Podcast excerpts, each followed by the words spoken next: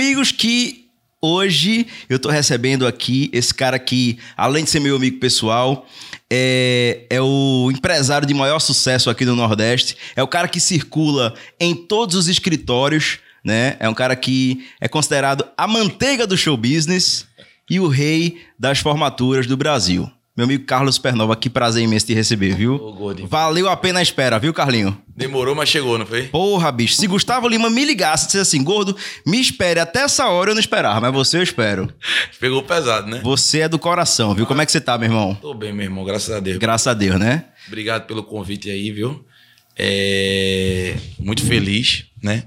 Seu podcast aí é um sucesso. Você tem acompanhado as, as entrevistas? Tenho. Sempre que posso, vejo, né? Vejo que muitos convidados, muitos empresários, artistas, né, têm vindo participar. Entrevistas interessantes, né? A gente não tá escutando mais do mesmo, né? E aí eu já tava ali devendo, na correria. É verdade. A gente tá aqui gravando aqui quase uma da manhã, mas com muito carinho, Muito obrigado, viu? né? E a gente veio aqui para trocar ideia mesmo. E obrigado pelo convite. Você é patrocinado pela Red Bull, é? Rapaz, é uma oportunidade, né? A gente tem que. Bota, bota uma caixinha pra cá, pelo menos, por, por semana. Eu só toma cachaça. O que você quer, Dio? Você sabe que se eu tomar uma bicha dessa, amanhã são 12, né? É, é, É. Me falou. Eita, Carlinhos. Hoje você é, recebe esse título, né? Mas é um trabalho que vem lá de trás, né, Carlinhos? É, o, o título de O Rei das Formaturas do Brasil. Na verdade, são, são vários títulos. Esse é um deles, né? E eu queria que você contasse é, do começo, como foi que começou essa trajetória? Se foi com formatura mesmo ou foi em festinha ali de colégio? Gordo, na verdade, assim, é, eu não considero que a gente tem título, né? Assim, eu acho que é, a gente tá no meio de grandes empresários e grandes artistas. Para mim já é uma honra, né? Porque realmente eu sempre falo, sempre que eu posso falar que é, meu contato com o evento, ele é, começou muito cedo, né? Assim, eu acho que às vezes quando você é jovem, está na escola, você não sabe o que vai ser, né? Qual é a profissão que vai seguir. Seus pais perguntam, né, o que é que você quer fazer da vida. Por exemplo, eu tenho uma filha que vai fazer 12 anos, e eu já me pergunto, não pergunto a ela, né, mas eu já fico curioso para saber o que é que ela vai querer fazer, né? Quando tiver na idade de escolher a profissão. E evento, para mim, foi quase uma vocação, assim, né? Eu fiz meu primeiro evento com 14 anos, Você tem quantos anos hoje, Carlinhos? 36, né? Então, assim, meu primeiro evento, eu tocava numa banda de rock, tocava bateria. Eu vi, você passou no NETV. É, né? Pô, já famoso, né? Daquela... Mas tocava banda de colégio, né?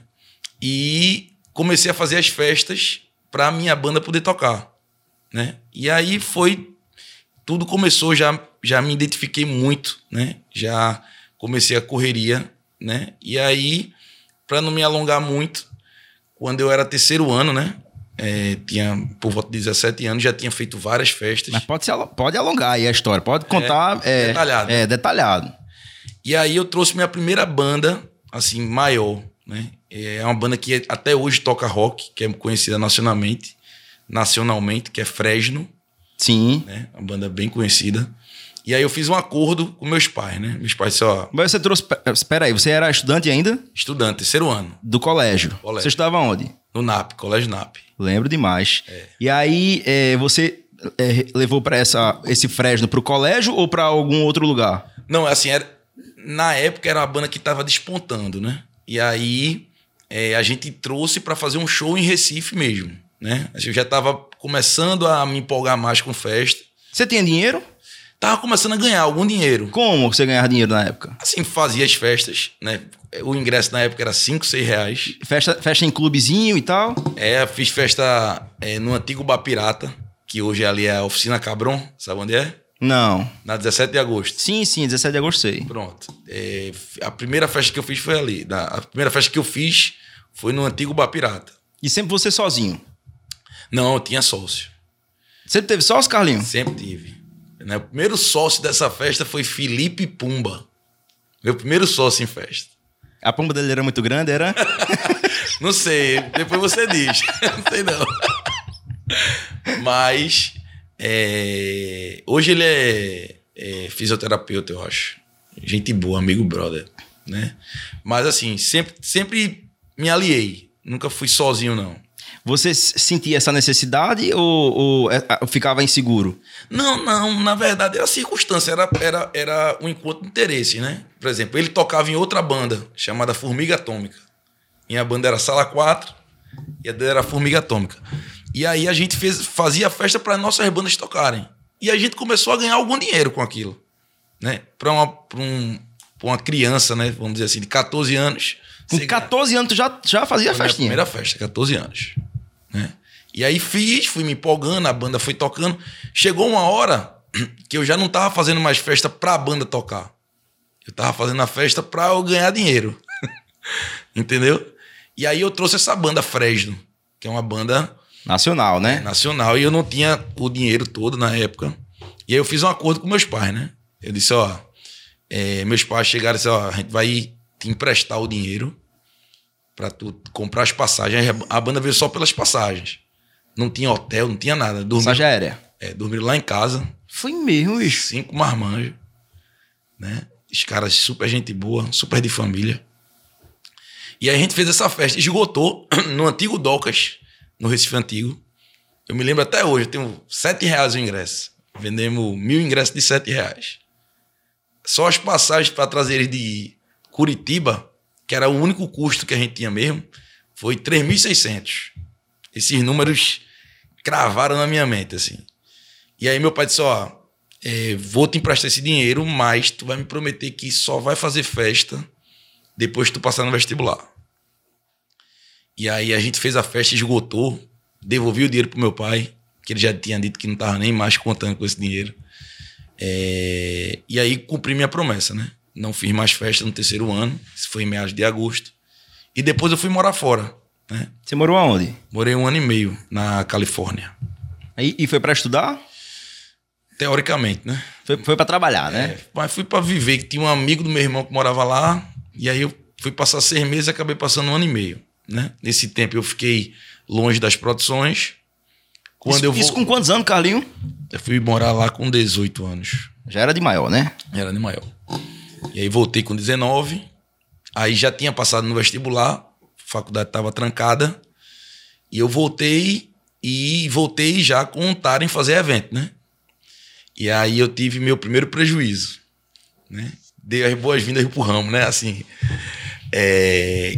Foi e com quem, Carlinho, a, a primeira pica? foi com o Arthur, vereador. Tuca Vereador. Foi vereador. Inclusive, mandar um abração a todos os integrantes do nosso grupo, né? Que estão aqui ligadinhos né, no, no nosso podcast. É, total. O grupo é animado lá. e a gente, a gente fez uma festa na frente da casa de Tuca. Mas quem era a atração? Rapaz, aí já, era, já não era mais rock. Aí era tributuca na época. Porque você não, é, não era forrozeiro, você virou forrozeiro agora. Mas a gente vai falar disso mais na frente. Rapaz, na verdade, gordo, eu sempre fui muito eclético. Mas até você hoje eu sou. pro rock, né? Alterna ali e tal. Rapaz, até hoje eu sou. Eu só gosto muito de rock, de reggae. Fiz muito reggae. Uma das bandas que eu fiz, que assim, tive uma satisfação pessoal muito grande de ter feito, foi Racionais, que é uma banda, poxa, imoral, assim. Escutei muito minha infância. Escutava forró. Sempre fui fã de saia rodada. Né? Era fã do Negão, era? Sempre foi, sempre foi. Antes de, quando, antes de eu viajar para os Estados Unidos, a banda de forró era saia rodada, que era uma coisa muito distante, né? Quando eu voltei para os Estados Unidos, Arthur, que eu andava sempre, é meu compadre, né? Tuca vereador, ele disse: Ó, a banda do momento é essa aqui. Aí botou aviões de forró. Disse, cara, tá mais forte que saia. Ele, oxe, muito mais. Isso na, na época já tinha passado, isso em 2006.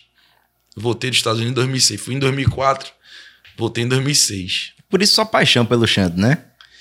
Rapaz, Xande é um cara que, pô, ninguém, ninguém pode negar a, a importância É e, né, dele no forró, né? Assim, hoje eu tenho o prazer de, de, ter, de ter negócio, de ser sócio deles em, dele na Vai Pernambuco. Segura aí que a gente vai falar disso já já. Vamos, beleza, vamos é. seguir, a, vamos seguir a ordem aqui da, da linha cronológica. Vamos lá. Você é, fez essa festinha, levou a primeira pica e aí. Foi. Aí eu me distanciei, né? Quando a gente perdeu esse dinheiro, eu trouxe, eu voltei com algum dinheiro dos Estados Unidos. Trabalhou lá com o quê, Carlinho? Ah, tra- trabalhei é, lavador de prato, manobrista, é, entregador de comida, né? Tudo isso eu trabalhei na Califórnia. Foi um período muito especial da minha vida, assim. Aprendizado. Aprendizado. Né? Tipo, fiz muitos amigos, curti muito, viajei.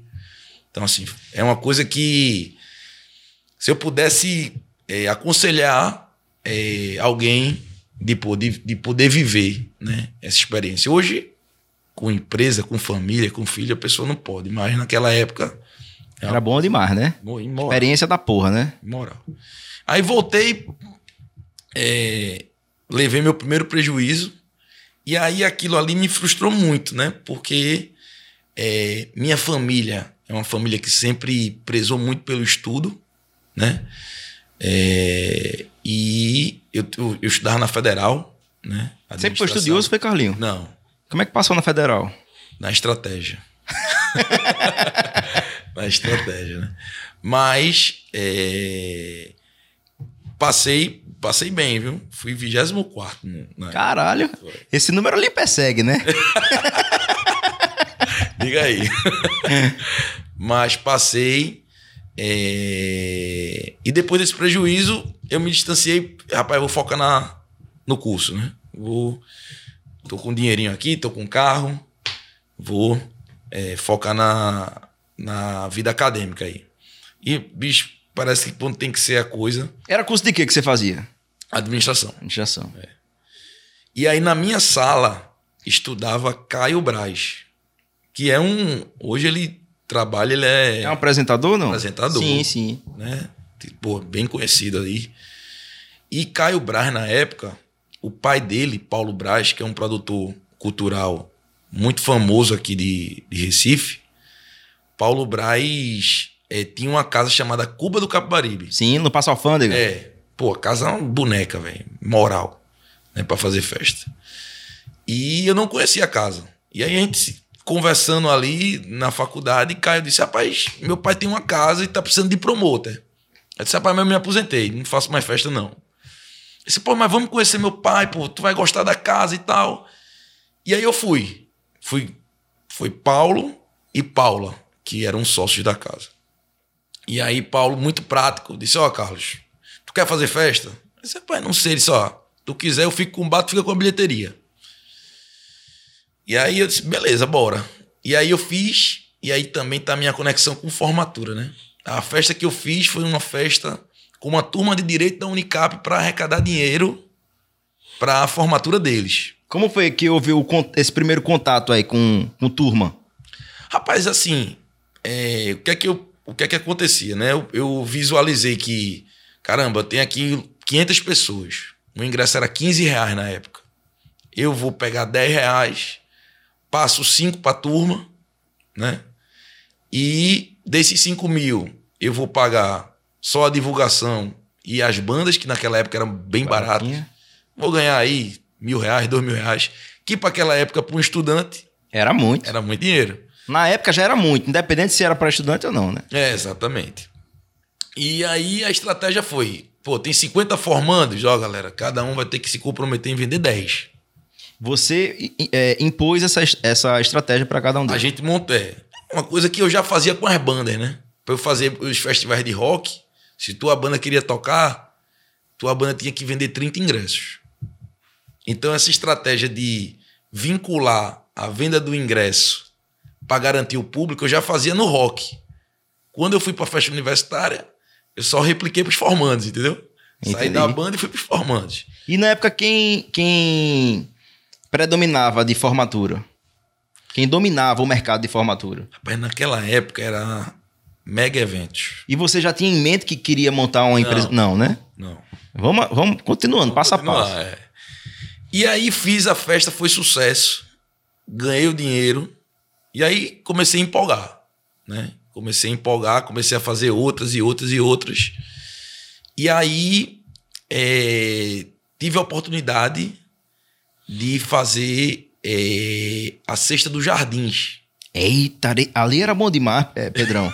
Rapaz, eu lembro que eu gastei meu salário todinho pra comprar um relógio pra ir pra aquela, aquela, aqueles jardins ali no Macunaíma, né? Em Boa É, Viagem. Exatamente, onde é o Macunaíma. Na época, é, Luiz Davi, que, que foram um produto seu, né? Foi um produto seu, né, Luiz Davi? Não, Luiz Davi foi.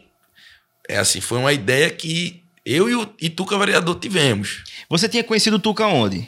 Tuca é meu amigo de infância. Ah, sim. Comigo desde, desde pivete. E aí saiu do Cuba Capibaribe e começou a fazer, quer dizer, começou a fazer as festinhas lá no Cuba. Aí comecei, comecei a me dar bem.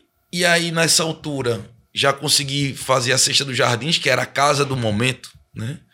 Que cabia mil pessoas, cabia 1.200 pessoas. E fui fazendo a cesta nessa mesma estratégia universitária. E aí foi onde eu conheci Daniel. Daniel Miranda. Daniel Miranda. Um abraço, viu, Daniel Miranda? Daniel.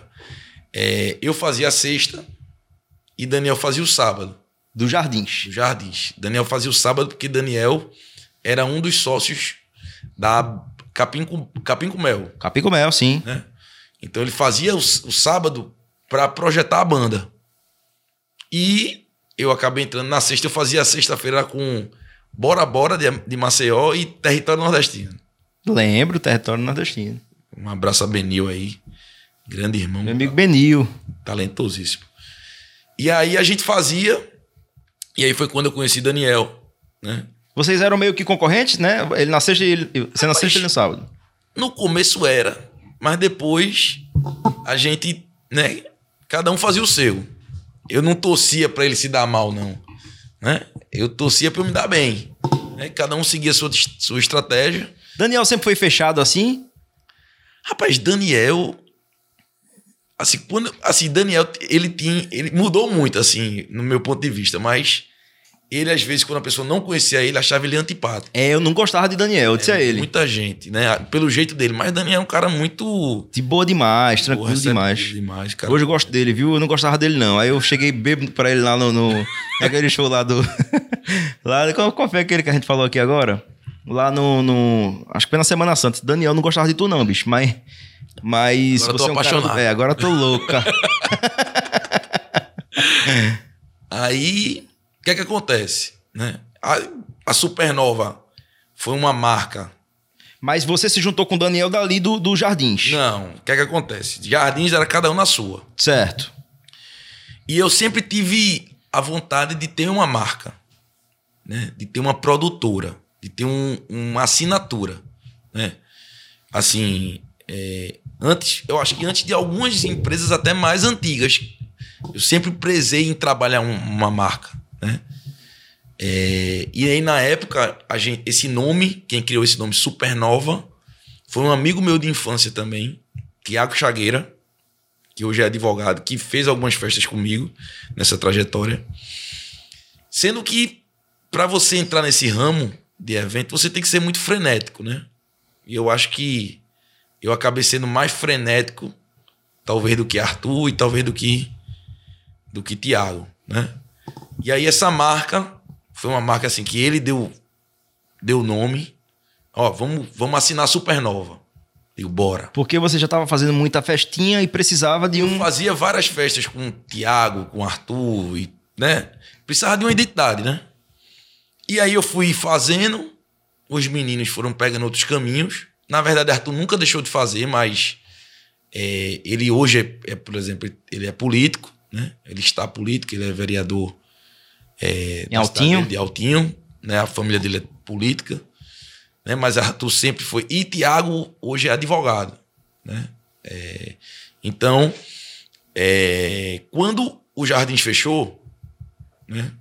Eu já tinha uma amizade com o Daniel.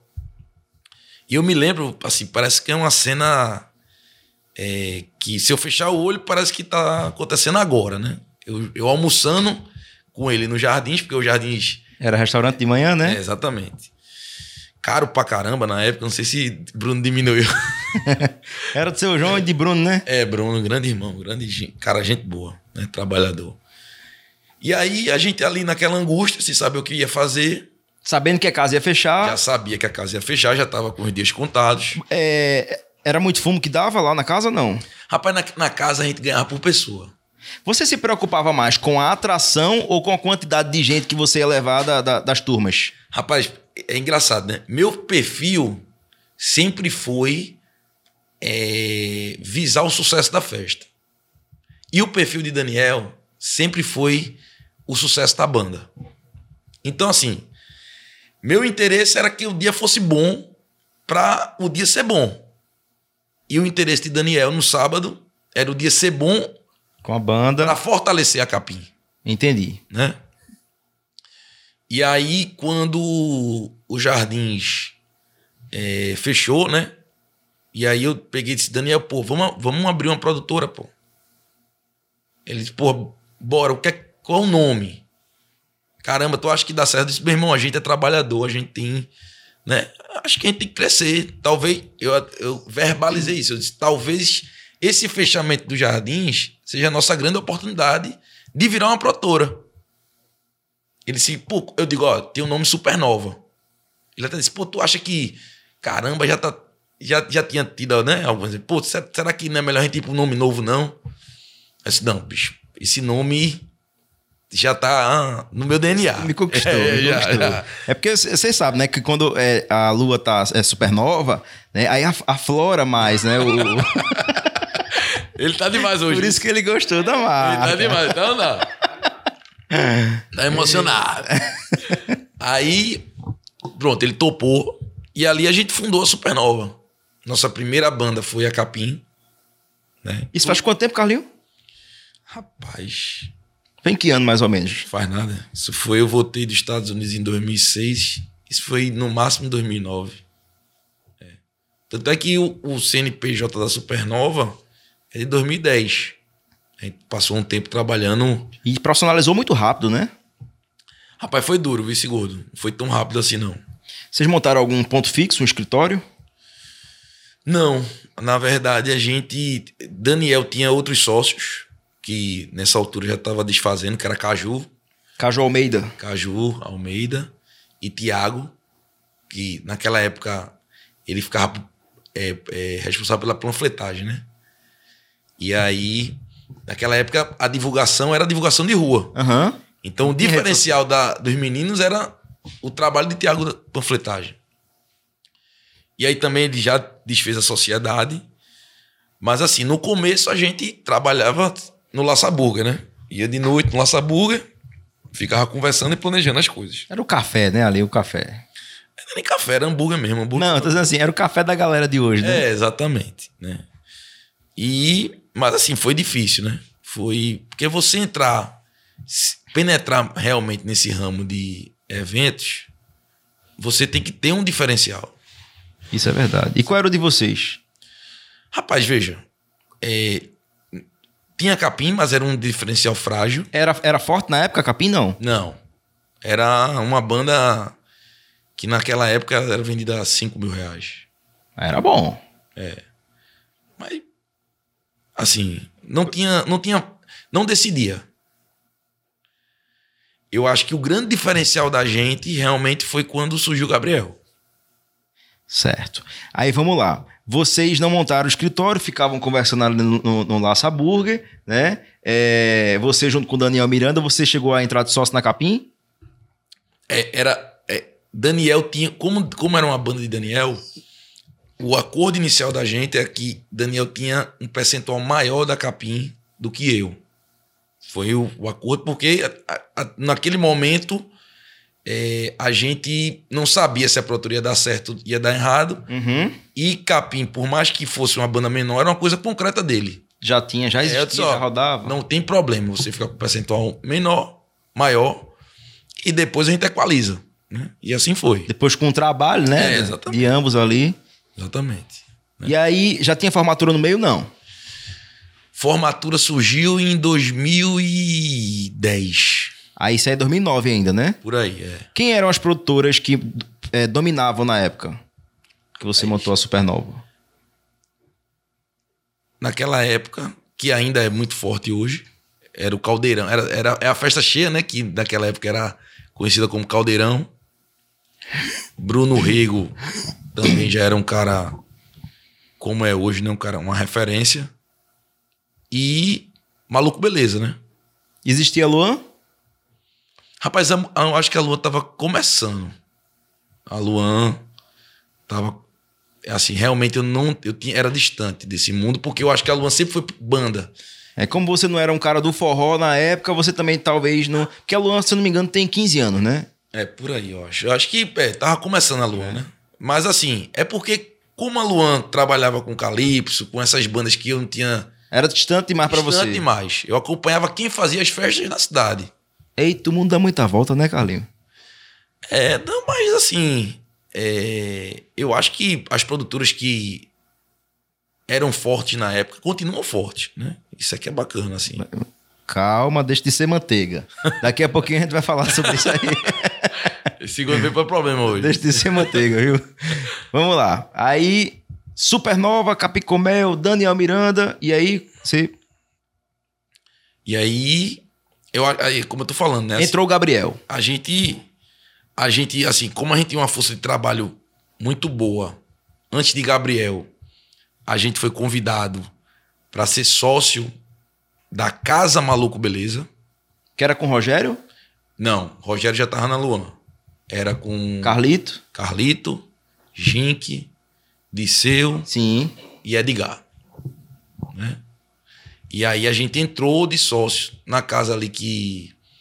Hoje é na frente do GGL de Boa Viagem. Sim, sim, sim. A gente entrou de sócio na, na Casa Maluco Beleza, que Maluco Beleza, pra gente, sempre foi uma referência.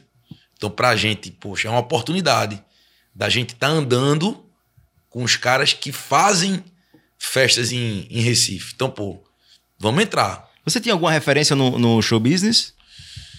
Rapaz, assim, é, é, na, naquela época, é, a gente.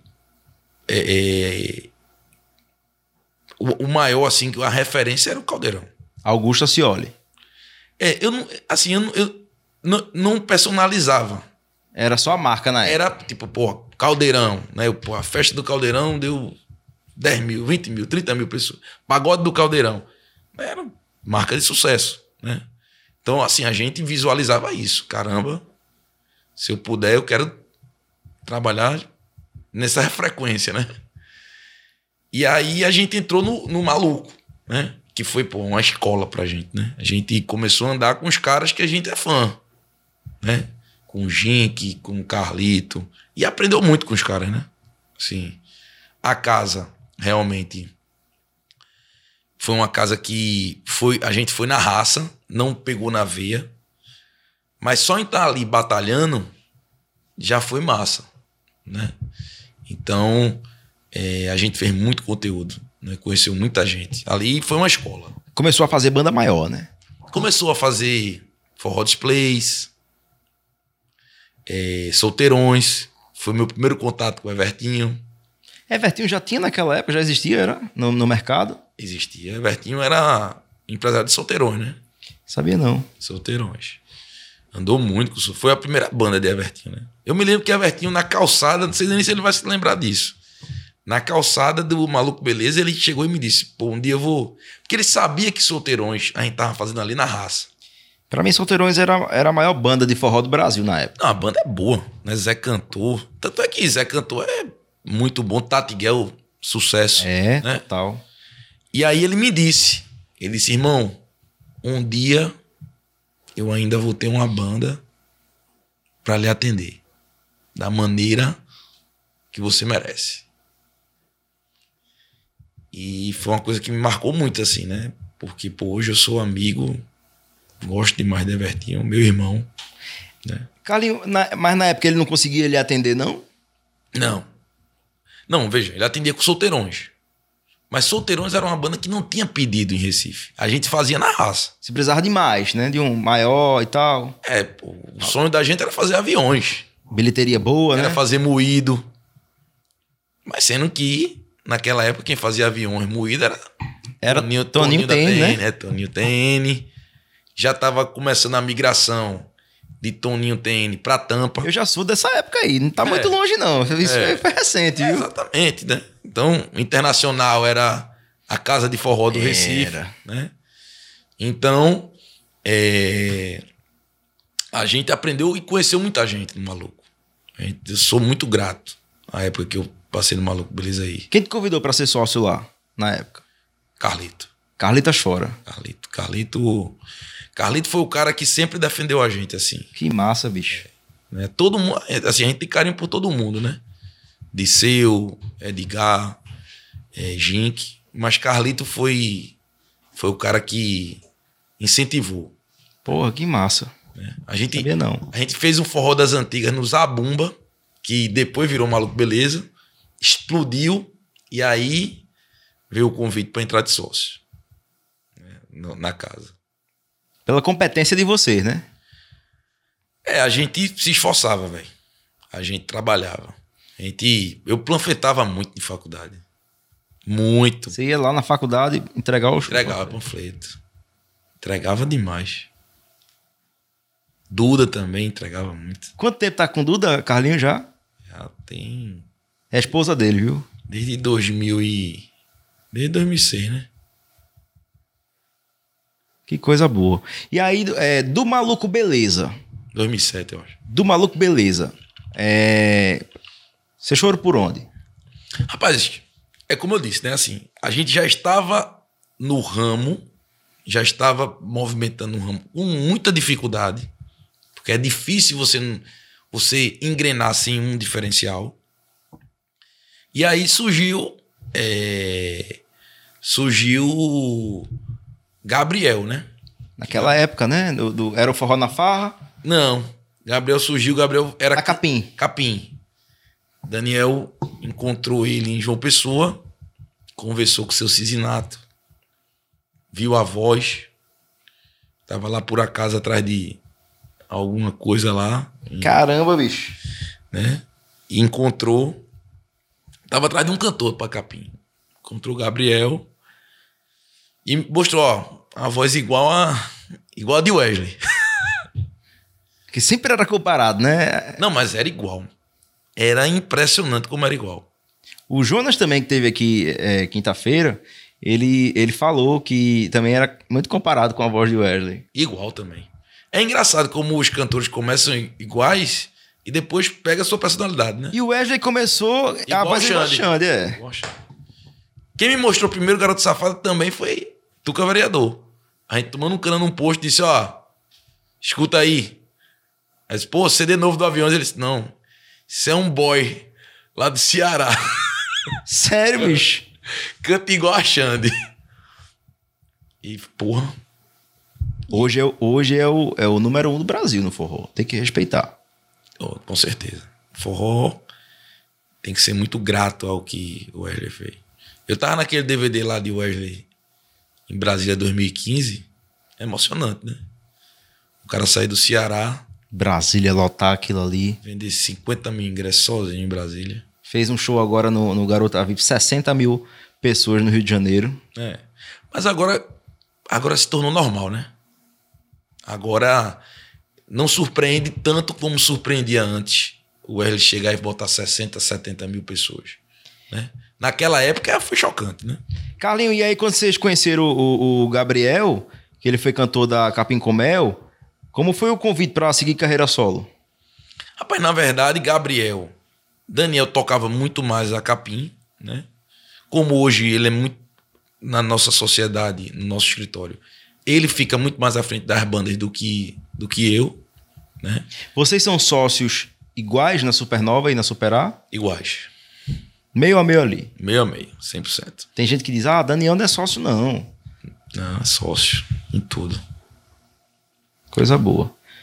Tirou o Gabriel da- do Capim e montou carreira solo. Tirou o Gabriel do não, Ele foi para Cavaleiros. Não, Gabriel f- começou a se destacar na Capim. Padang fez uma, um convite para ele para Cavaleiros, que Cavaleiros, na época, era referência. Né? Pô, não tem como negar. Né? E aí, pô, ele foi. Né? Passou uma temporada, fez bonito na, Caval na Cavale Cavale Cavaleiros. E. é, mas assim, né? A gente sabe que um cara que tinha o talento que Gabriel tinha, ele. Ele não ia sacrificar, né? A vida dele, o tempo dele, num projeto que não fosse dele. Era passageiro. Então ele pegou, falou com o Daniel. A gente saiu daqui para um show de Cavaleiros lá no interior, nem me lembro onde foi, longe, para ver o show dele. E ele chegou, ele, assim, a amizade de, de Gabriel e Daniel era muito bonita, né? Tanto é que quando o Gabriel morreu, eu disse, bicho, a dor que Daniel tá sentindo aí é uma dor tripla, né? Ele perdeu É foda. Né? o amigo, O artista. perdeu o artista e perdeu o filho. Tinha um sentimento paterno ali. É foda, é complicado. E aí, é, Gabriel é, pegou e disse: Ó, eu quero fazer meu projeto. Tá dentro. Estamos dentro. Aí, nessa época, a gente já tinha. Já estava começando a trabalhar com universidade, faculdade, começando a fazer formatura. E aí a gente usou todo a nossa força para lançar Gabriel numa festa universitária. Né? Isso aí foi o quê? 2012, eu acho. E aí a gente lançou ele como um artista grande, né? Era o Gabriel Diniz Gabriel Diniz Forró na Forró na Farra. Tocava toda sexta no The Pub. Lá em Boa Viagem, né? É boa viagem. Que era uma boate que a gente era sócio porque Carlito chamou a gente para ser sócio também. E aí a gente começou esse trabalho com o Gabriel, né? Começou esse trabalho e é, acho que a grande virada, né? Aí eu acho que, como eu tava falando assim, foi, foi onde a gente penetrou no, no mercado, né? Vamos dizer assim. De vez do show business foi quando o Wesley foi para cima, né, de maneira positiva, é, de chamar Gabriel para ser sócio. Naquela época a gente não tinha nenhum laço, nem conhecimento. A gente só tinha força de trabalho e raça. E aí é, o Wesley é, deu um ônibus, deu Pra entrar de sócio. entrada de sócio, 100 mil CDs 100 mil CDs, um É. ônibus. e a força dele, né? De botar. Força da Luan. Era tudo no nome? Passava pro nome? Cê- é, é, agora sim, eu puxei um, um- um- um contrato, se eu não me engano aqui, é o JDRW, né? Era o nome da, da, da, da- da razão social da empresa, É. não é isso? Era JDRW, não é isso? É.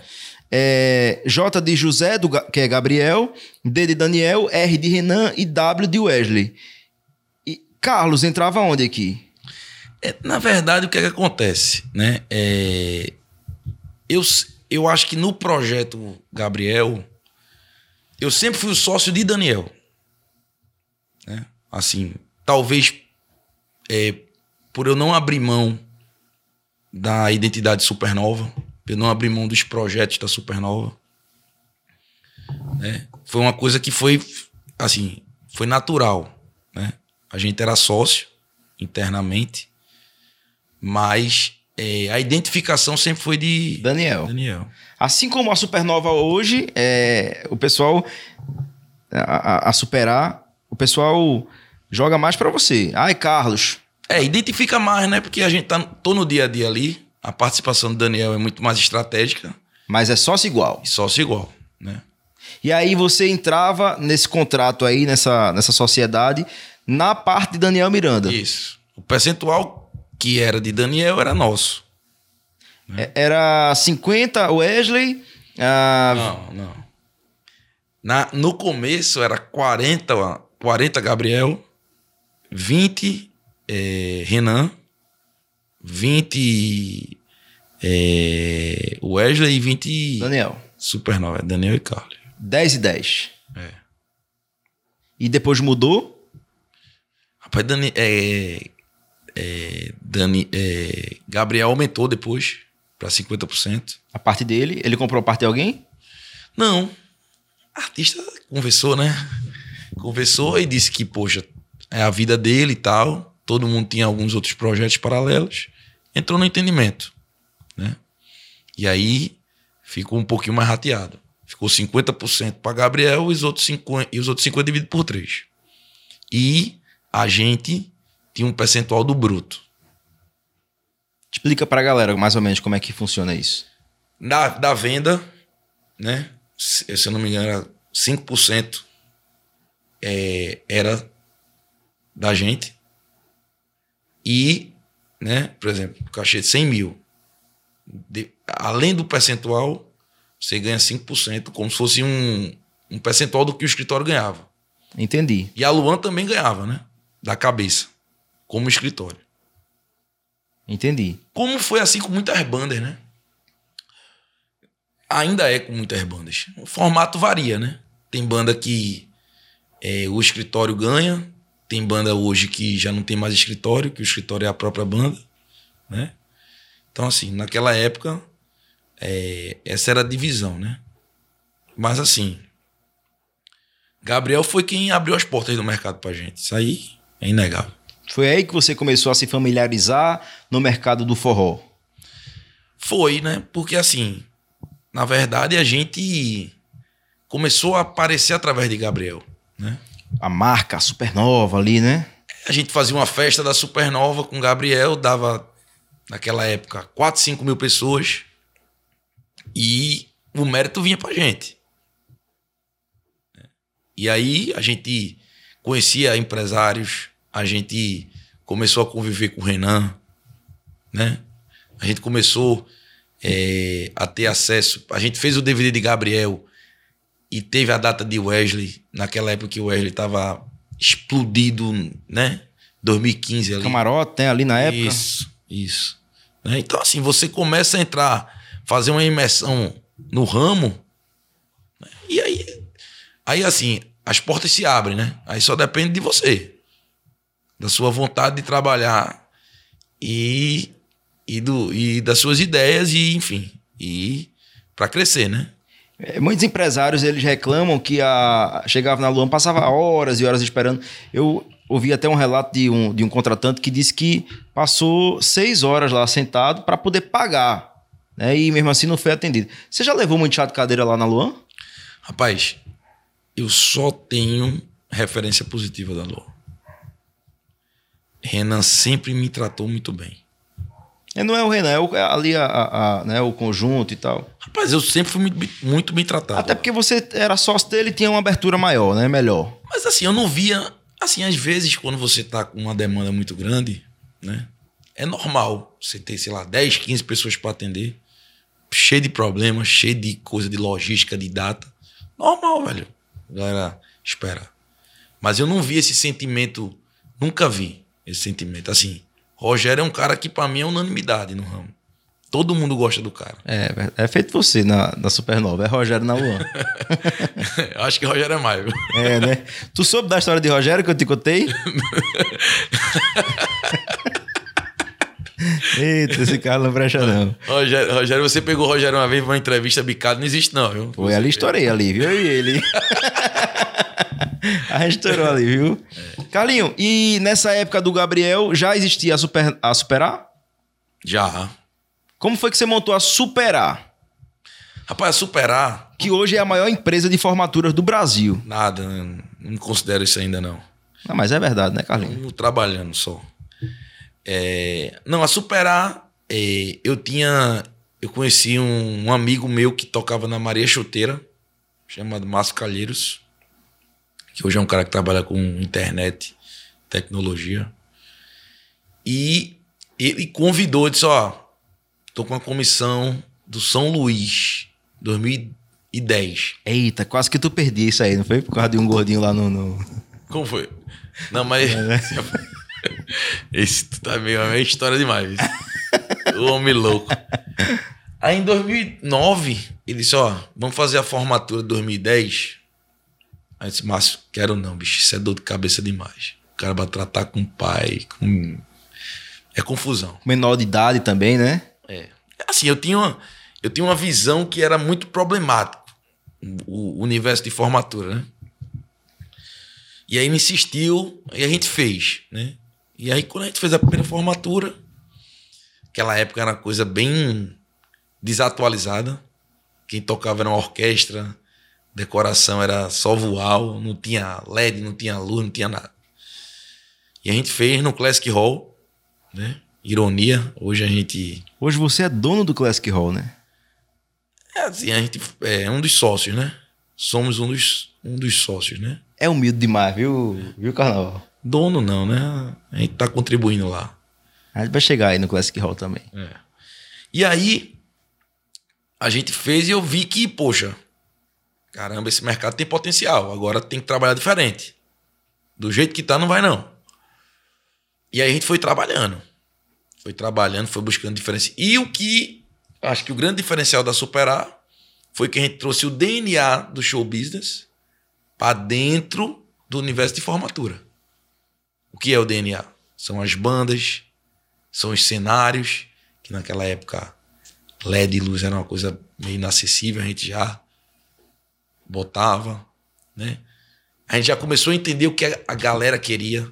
Acho que quem fazia formatura naquela época demorou um pouquinho para entender, para falar a língua da galera mais nova. E a gente era, né? Há 12 anos atrás eu tinha 24 anos. Então eu falava a língua da galera. E tento falar ainda hoje, né? Para não perder o fio da meada. Pra não ficar velho também, né? Não ficar velho, exatamente. Posso ficar velho na lata, né? Mas a cabeça. Na cabeça não. então, e a gente começou a atuar em colégio, né? Porque nas faculdades a gente não conseguia fechar. Começou com São Luís? Começou com São Luís. Foi o primeiro colégio. E aí foi quando a Superar foi desenvolvendo e a gente, né, depois de 12 anos, atua em seis estados do Nordeste. Quais são os estados, Carlinho? São filiais que você tem, né? Com parceiros em é, cada estado. É. Pernambuco, Paraíba, Alagoas, Maranhão, é, Ceará e Bahia. Que coisa boa, bicho. E tá expandindo também pro, pro resto do Brasil, né? É, assim. Formatura é trabalhoso. Formatura é trabalhoso. A gente na verdade, agora, essa volta, a grande missão da gente, eu acho que é, é fortalecer as bases que a gente já abriu. Eu acho que expandir para Sudeste, para Centro-Oeste, ainda vai demorar um pouco. É, a gente quer se consolidar. Nordeste. Nordeste, é. Porque é um mercado que não tem fim, né? Todo semestre ele se renova. Carlinho, o que é que dá mais dinheiro? O que é o dinheiro mais certo e o que dá mais? É a formatura ou, ou o evento no geral? Gordo não, não tem isso de dar mais. Né? Assim, eu acho que se você fizer bem feito, né? É, as duas empresas são rentáveis. Né? Agora, quais são as peculiaridades? Né? O show, ele, ele é mais imediatista. E tem um risco. Exatamente, isso que eu ia dizer. Ele é mais imediato, o show. Mas ele é mais risco. A empresa de formatura, ela é mais previsível. Mas ela é a longo prazo. Existe possibilidade de, de, de você levar um fumo numa formatura? Já levei vários. Como? Calculando errado. Aí é um erro seu, né? Mas é um erro de quem está aprendendo. Isso, isso também faz tempo, né? Não, isso... É, claro que você vai pulando as fogueiras, né? Mas no começo, você se comprometeu com o cliente, fez o cálculo errado, você vai ter que pagar, né? Mas é mais previsível. Né? Hoje você consegue... Show é menos previsível, mas é mais imediato. A gente vai lançar hoje um show hoje. A gente lançou hoje, por exemplo, a venda do, do Piseiro. O show vai acontecer dia 5 de novembro. Então, no intervalo aí de, sei lá, 70 dias, a gente vai saber se deu bom, se deu ruim, se deu pouco, se deu muito, se deu fumo, se não deu. E vai encerrar o ciclo. Aproveitando esse, esse papo de, de evento, qual foi a, a, o maior fumo que você levou numa festa? Ah, já levei muito fumo. Mas o maior, assim, que você disse, porra, agora eu me fudi agora mesmo. eu quebrei, né? É. Rapaz, eu fiz um reggae uma vez no Internacional. Qual foi o nome do reggae, meu Deus? Acho que apagou da minha mente, de tão grande que foi o fumo. Foi. E ali era fumo literalmente, né? Fumo grande. Fiz um reggae. Ah, já levei. Fiz Sublime uma vez. Uma banda californiana também, fumo. Você chegou a vender já algum bem para pagar? Já financiei muito carro. Tava com o carro quitado. Rapaz, financia aí, refinancia. Pra poder honrar os compromissos de, de pagar a festa. É, pagar, né? Continuar vivo. Né? Até porque você, daquela época, você tinha que ter um celular. Então, a conta do celular não tinha um WhatsApp, era ligando a hora toda, mil contos. É, nessa Tinha que época. ter tinha celular. que Se não pagasse, cortava. É verdade. né? É, De, de forró. de forró. Rapaz. Porque essas aí, com certeza, você tem na cabeça. Isso aí é, fica, fica Ó, já, le- ó, já levei, já levei um fumo uma vez com saia no maluco. Na época que saia tava bem na baixa. Mas não foi muito grande, não. Forró, forró é uma modalidade que você não. Se você souber calibrar, você não perde muito. Porque as bandas são parceiras. Você conversa. Bronca é você pegar uma banda dessa internacional. Que não tem conversa. Eu levei um fumo com soja um dia desse, uns três anos atrás, quatro anos. Meu amigo, grande. De Eu milhão, Carlos. Não, de milhão não. Graças a Deus. eu não aguento, não. João Carlos, eu e João Carlos. Que hoje. é- Você é sócio da Expocrato hoje? Não. Hipocrata de João. Sendo que a gente é muito amigo. Sim, João é um cara que. Você manda mais do que ele lá, né? Não, manda nada. Não tem esse privilégio, não. Mas João é um cara, bicho, que pra mim é uma referência. Né? Pra, mim, pra mim, a maior referência de empresário de show business É o João. é João Carlos. E qual foi o maior faturamento que você teve no, no- numa festa? Rapaz, eu acho que o maior faturamento. Veja, se você for pra festa de carnaval, aí você entra nos camarotes Open. Camarote Olinda, né? Vamos falar da sua, do seu ah, cronograma anual de, de eventos. Você é sócio proprietário de que eu conheço, Camarote Olinda, Vaquejada de Surubim agora. É... que mais? Vai, vai me lembrando aí. Fora todas as formaturas, né? Galo Paradise, os Pega Vareta, é, os eventos da Deluxe, Não Acredito Que Te Beijei, o Vixe, a gente faz aqui em Recife. Estamos tendo a honra de fazer o Garota VIP também esse ano. Que coisa boa. É, vamos fazer o Piseiro. A gente tá com o circuito de seis vaquejadas, né? Massa. Começou semana passada com bezerros. Essa semana tem a vaquejada Iga- do Igara. Vai ter vaquejada de Surubim, vaquejada de Caruaru. Vai ter vaquejada de Vitória e vai ter Garanhuns. São quantos eventos em média no ano, Carlos? Fora as formaturas? Gordo, eu acho que a gente faz em torno de. Faz uns 60 eventos no ano. 60 eventos no ano. É de 50 a 60 eventos. Desses, tem algum que é prejuízo? Não. Rapaz, é inevitável você não levar. Agora, com o passar do tempo, o percentual de prejuízo ele cai muito porque você começa a entender o que dá certo e o que é falsação de barra, né? Então, assim, mas quem chuta, perde. De todos esses, o Camarote Olinda é o mais rentável. Rapaz, acho que não. Acho que o Camarote Olinda é a nossa, talvez a nossa maior vitrine. Certo. Mas, do mesmo jeito que fatura muito, gasta muito. É verdade. O custo é muito alto, né? Muito alto. Né? De produção, de open bar. Mas, mas tem um evento assim que você, pô, isso aqui é meu xodó, isso aqui eu, dá pra fazer uma viagemzinha ali. Rapaz, tem um evento que sempre deu muito bom desde que a gente entrou, que é o de bar, né? Sim. É um evento que é muito bom. É com Augusto que vocês fazem? É. É. A gente. Mas tem outros, né? Assim. Carlinho, você... Surubim eu gosto também de fazer. Surubim, a vaquejada é boa, né? Eu gosto, eu gosto. Tive o privilégio de apresentar lá a vaquejada de Surubim com Sendo vocês. você apresentar de novo. Se Deus quiser, vamos embora. Tratado aí ao vivo. É bom assim, viu? É bom Pega o corte, depois, olha, Carlos, tu falasse lá, viu? Vou postar. É. E o cachê ano é dobrado por causa da pandemia, né, Carlos? A pandemia veio pra quebrar todo mundo, é, tá. Viu? Vamos rever esse contrato aí. né? Carlinho, é, falando em eventos, né? Essa pergunta eu não posso deixar de fazer pra você. É, como eu disse, a amizade, ela parou antes de começar o podcast, né? Lá vem as polêmicas. É.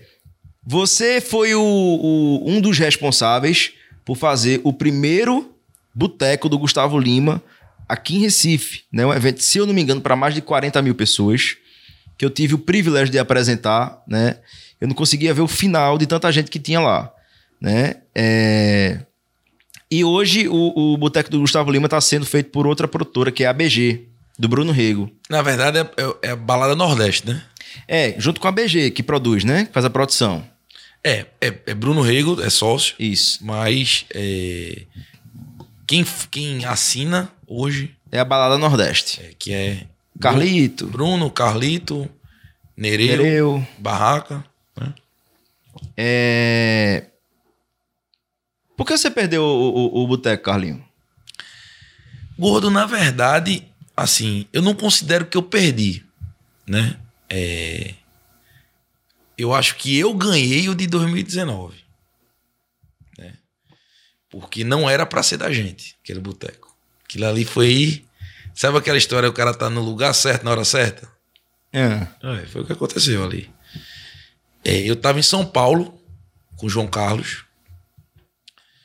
João Carlos tinha acabado de. Acabado de. Ele já era o segundo ano, na verdade, que ele estava fazendo Expocrato, né? Que é um dos maiores eventos do Ceará. E ele tava com uma dificuldade muito grande de formar grade, né? É, o Wesley não ia atender no, no ano, é, por questão de agenda. E ele tava com a grade retalhada, né? Tava na, na época tava com Marília e Zé Neto na quinta. E tava com a sexta conturbada e só tava com um domingo de Gustavo. E Gustavo em 2000 e, e 2019 assim, tava forte, mas ele, ele ainda ia provar o tamanho que ele era. Sim. E aí o que é que acontece? Eu tô em São Paulo, né? João disse, cabeça, fica aqui pra gente montar essa grade junto. Aí eu sempre participativo, opinando. E aí Augusto de Ribeirão Preto ligou para João Carlos. Disse, ó, vem aqui de noite no Figueira Rubaiá pra gente que eu quero conversar contigo. É um restaurante, né? É, Bem baratinho que tem lá, né? Eu não paguei essa conta não. Então foi bom. então, que é que acontece?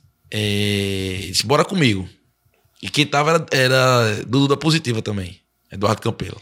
Ah, ali é o dono da. aí, aí tava Eduardo. Eu muita resenha. Aí tava Eduardo Campelo comigo. Aí fomos pro Figueira Rubaiá. Né? E aí eu cantei a pedra pra, pra João Carlos. Disse, João Carlos, ele vai querer vir pro sábado. Porque ele já sabe que tu tá sem grade no sábado. E tu só tem que fazer um movimento de peça aí. Pede o domingo do Jorge. Pede o domingo do Jorge. Porque tu, com Marília e Zé Neto na quinta, Gustavo no sábado e, e Jorge no domingo, tu tá com o teu esqueleto pronto.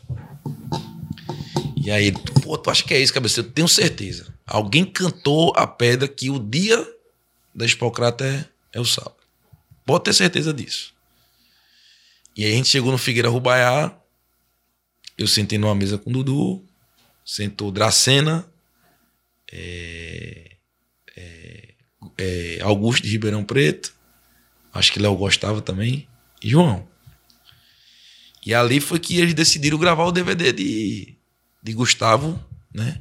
Na Expocrato. Foi, o Baixador em Cariri. E aí, João disse: Ó, beleza, vamos pro sábado, agora cubra minha, meu domingo com Jorge.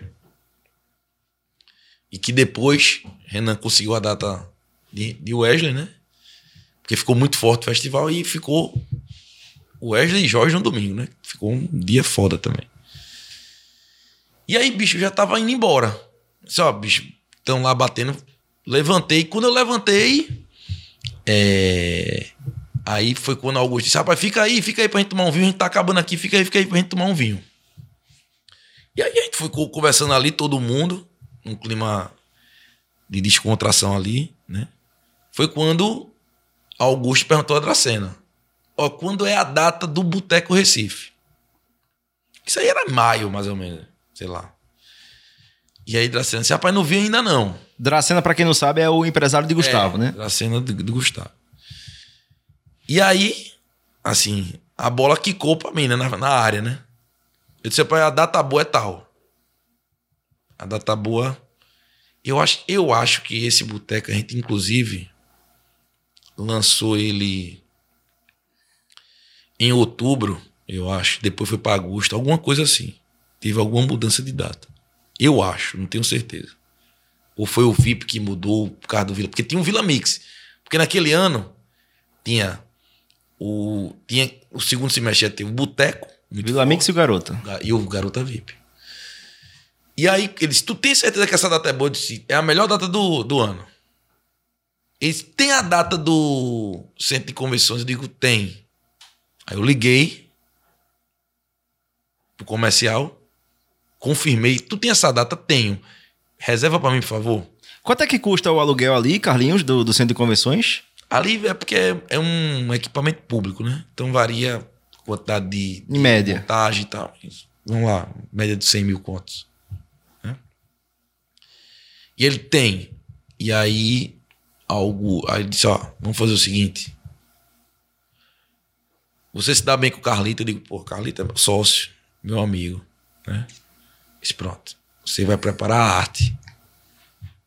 E você vai postar de meio-dia. Agora, evite falar para alguém. Por quê? Porque o receio, né? Assim, como empresário, né? Eles estavam ali defendendo os interesses de Gustavo, né?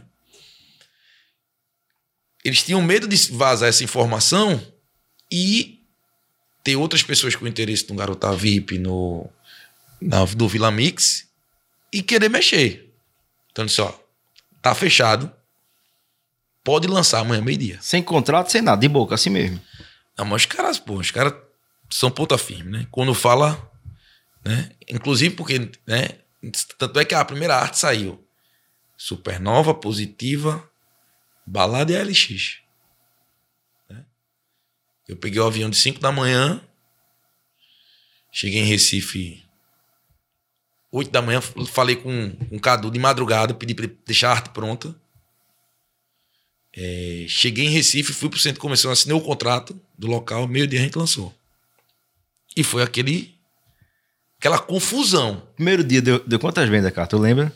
Rapaz, não vendeu muito na largada, porque Recife ele tem essa característica.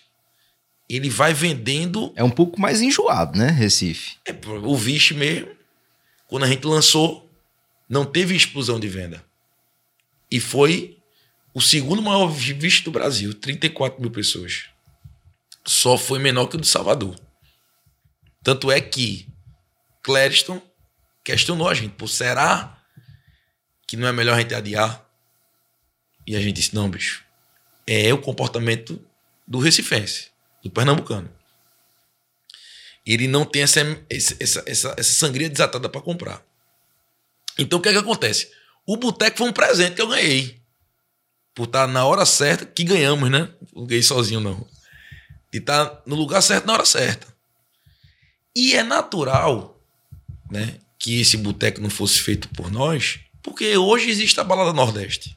Mas você acha que a produção deixou a desejar também naquele boteco? Porque assim, eu lembro que uh, tinha muita gente, né? E talvez, não sei se o, o, a produção estava preparada para receber essa quantidade toda de gente. Veja, porque saiu, você lembra, de todos os meios de comunicação do Brasil, lembro, lembro, muita lembro. crítica, né? É, o modus operandi de como ia pegar a bebida, né? Muita gente foi embora. Eu tinha amigo que tava lá com, com, com segurança, levou um garçom e tava difícil para o próprio cara ir comprar lá e tal. Então, é, você acha que isso atrapalhou também? Veja, eu acho que não. Eu acho que independente de qualquer coisa de entrega, é, quem ia organizar esse boteco era o Balada Nordeste, que é a produtora. Mas podia também juntar a Supernova no meio aí.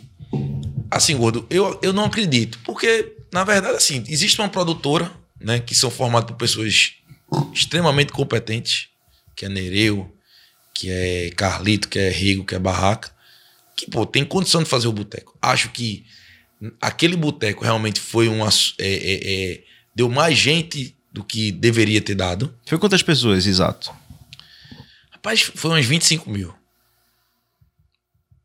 Faz de conta que o ECAD não tá ouvindo, não. Foi quantas pessoas? Foi isso aí mesmo. Foi? Foi. O visto deu mais gente que o boteco daquele ano. O visto esse ano deu 34 mil. O ECAD já tá pago, já foi, né? Não tem como. Mas em- em- então o que é que acontece? Né? Real- Eu não tô dizendo que a produção foi perfeita, não. Teve erro. Sim, Até porque eu acho que a gente, é, sem querer é, que a festa não desse tudo, Sim. talvez a gente acelerou mais do que deveria. Né? Mas, assim, o boteco tá em ótimas mãos. Tenho certeza, certeza. que vai ser sucesso. Você vai? Sim. Não, porque tem a vaquejada, né? Maquejada, mas Se não ia. acontecendo. E não iria, com certeza. Carlinhos, hoje você é um cara que agencia os principais produtos do Brasil, né? É, você tem, como eu falei no, no início do podcast, você tem abertura, né? Você passeia pelos principais escritórios. Eu tava conversando comigo meu lá de Fortaleza, e ele disse, rapaz, Carlinhos tava lá na Vibe, e a gente se encontrou aqui agora com o pessoal da, da Camarote. Então você saiu de um, já foi para outra reunião, né, com os meninos. Então, você consegue passear de uma forma bem, bem ah, livre, né, e bem à vontade pelos principais escritórios, pela concorrência, né? E hoje você representa, por exemplo, é, o, é, a- o Wesley saiu da Luan, né? Até uma, uma saída um pouco conturbada e tal. E hoje você é o cara que representa o Wesley aqui no, no estado de Pernambuco, não é isso? Outra, assim, eu não diria que representa, né? Acho que é, diferente da vibe, que se criou uma empresa, né? Que a gente tem as coisas, é, tem responsabilidades diferentes e, e, e- demandas diferentes. Mas os produtos da Camarote você não representa também? Veja, a gente tem uma abertura muito boa com o Wesley e a gente bate o planejamento anual de Pernambuco com o Atla, que hoje é o Agenda, e a gente trabalha, assim, né? é, os produtos da Camarote, principalmente o Wesley, que é o carro-chefe, né? É, hum, mas, assim, é, o Wesley é um cara que, poxa, é, qualquer um, né? Se, se sente honrado né, de trabalhar. Então, assim, quando foi me dada a op- a oportunidade, não vou dizer representante, mas de estar fazendo parte do planejamento dele em Pernambuco, né, a gente abraçou. E é um cara que eu sou muito grato. Né? Acho que muito do sucesso da Superar é, vem de Wesley, né? Assim, é, por muito tempo, é, o Wesley e Renan também, né? Que que era a pessoa que eu tratava, pô, deu muita oportunidade pra gente. Mas eu digo que você representa pelo fato do seguinte: quando alguém quer uma data, ah, tem que falar com Carlos Supernova. Veja, com o Wesley não existe isso, tem que falar. Tem que falar. Com o Wesley, é uma coisa que tá, que tá se construindo é que o Atla compartilha com, com a gente. Como foi que você viu a, a- a- essa briga da Luan com o Wesley? Assim, eu acho que tudo na vida tem começo, meio e fim, né? Eu acho que o trabalho que a Luan fez com o Wesley é inegável. Com certeza. Foi uma história muito bonita. O cara veio do nada. E por mérito dele e por mérito do trabalho de muita gente, inclusive a Luan, é um dos maiores artistas do Brasil, né? Mas essa questão de é, opinar numa separação é muito pessoal, né? De quem tá envolvido. Acho que. é, a- Seu, seu relacionamento é bom com o pessoal da Luan? Hoje você representando o Wesley? É como eu disse, Gordo, assim, não é que eu represento o Wesley. Assim, é, é- hoje eu me sinto honrado em o Atla compartilhar, Resumindo, representa o Wesley. compartilhar as demandas de Pernambuco, né? Conversar, trocar ideia, né? Ou escutar, e, enfim. Mas é Tem boa relação com a Luan, você, hoje? demais, São meus amigos, sócio do Camarote Olinda, sócio de Tamandaré. É, e, e assim, eu, eu quando a gente. A gente é, somos produtoras, né? A gente tem que trabalhar. O Wesley é, é um. É uma peça fundamental nesse quebra-cabeça. Então, quando a gente começou a marcar as datas com o Wesley, eu, a gente fez questão de marcar uma reunião com, Com a Luan. com a Luan. Sério, bicho? Claro. Em forma de respeito mesmo. Não, para deixar as coisas claras, né? E O que foi dito lá, Carlinho? não, foi dito que é, a demanda de Wesley ia continuar. Né? E, se- e a gente tá tendo a oportunidade de fazer as datas e de trabalhar. E a resposta que eu tive da Luan foi a melhor possível. Disse, galera, se eu pudesse escolher alguém para Wesley estar, eu prefiro que esteja com vocês do que com qualquer outro. Né? Que coisa boa. Foi desse jeito mesmo. Foi exatamente. seu Luiz Augusto, foi? Não, foi com o Renan e com o Rogério. É. A gente é sócio de Luiz no Classic. Como eu falei, somos sócios do, é, do Camarote Olinda, Tamandaré.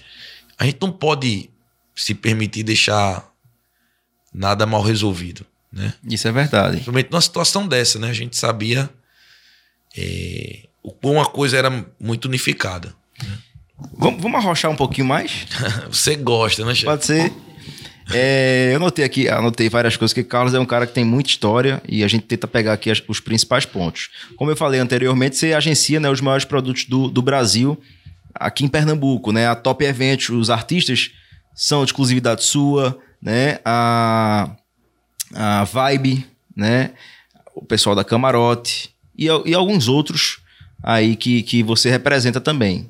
Por exemplo, calcinha preta, você liga, tem que falar com o Carlos. Não sei se ainda tá assim. Não, calcinha é, é parceria. Assim, é- veja bem. Carlos, e, e dentro dessa, dessa, dessas. Você puxa pra algum lado Rapaz, eu acho que a pessoa tem que ser profissional. e você não puxa pra nenhum lado. Não, tem que fazer o correto. Tem que é, fazer o planejamento que cabe para cada atração. Não puxa pra nenhum lado. Não, é como eu tô lhe falando. Por que a foto do seu perfil do WhatsApp tá a foto da Vibe? Porque, na verdade, é, a Vibe, a gente tem uma empresa constituída. Você é sócio da Vibe? É sócio da Vibe Pernambuco. O que é que acontece? Na pandemia, quando não existia, onde é, a A3, vamos dizer, estava morrendo e estava nascendo a Vibe, teve um almoço que tava eu, Daniel, Carlinhos, Clériston, Evertinho, eu acho que Nereu tava nesse almoço também. E aí Carlinhos disse, ó, a gente vai abrir uma empresa chamada Vibe. E Pernambuco é o principal estado de forró do Brasil, né? É, e é, a gente quer montar a Vibe Pernambuco. Barraca tava também nessa, nesse, nesse almoço. E assim, vocês vão ser representantes e vocês vão cuidar das festas e da agenda desses produtos em Pernambuco. Certo? E é, naquele momento, o produto, o, a, o que existia era o Avni, o que existia A musa. a Priscila, Avni Priscila e Zé Vaqueiro começando. E Zé cantou também, né? Tinha, parece. Não, Zé cantou é da parte de Isaías. É. Era, eram esses três produtos. Né? O Avni a gente sempre trabalhou muito.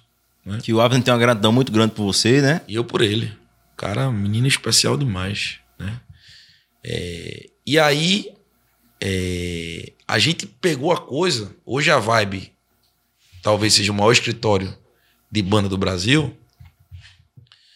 Mas a gente pegou a coisa é, é, é, no começo mesmo. Né? Então hoje aconteceu a Mari, aconteceu o Natan, aconteceu o Zé Vaqueiro, né? Aconteceu. é, enfim. Hoje são oito produtos aí. E a gente fez uma, uma ação, né? Que realmente, né? Inclusive, isso a, é público, né? Tipo, a Vibe é uma empresa nossa, a Vibe Pernambuco. A gente cuida do evento em Caruaru, em Garanhuns, das Vaquejadas, enfim, né? É uma empresa. Então, é como eu tô falando, a relação com a Vibe é diferente é, um pouco da relação é, com a Camarote. Né? A Camarote, é como eu tô falando, a gente participa do planejamento né, de Pernambuco. Né? É, mas não quer dizer que você tem que, para contratar o Wesley, tem que ligar para Carlos. É uma coisa natural. Né? Agora, o mesmo compromisso que eu tenho de planejamento com os produtos da Vibe, eu tenho com os produtos da Camarote. Até porque se eu não. Se for para não ter esse compromisso, eu prefiro não fazer. Entendi. Então, a postura é essa, entendeu? Massa. E, Carlinhos, você é conhecido também por comprar muitas datas de artistas, né? Às vezes, artistas que não estão é, despontando, que você acredita e compra lá uma quantidade X de data, né? E também do planejamento anual de grandes artistas, como o próprio Wesley, o próprio Xande, né? É, como é que é feita essa compra de datas? Você é, economiza durante seu, seu, suas festas, seus lucros no ano, para poder dar esse investimento, porque o aporte é muito alto, né? Por exemplo, você, qual foi o número máximo de datas que você comprou no ano de um grande artista desse? Na verdade, gordo, assim. Sem manteiga, viu? Sem manteiga. Os artistas de ponta, eles não, eles não vendem data antecipada, não. Assim, é, o Wesley, Xande, nunca o que acontece é com artistas intermediários, né?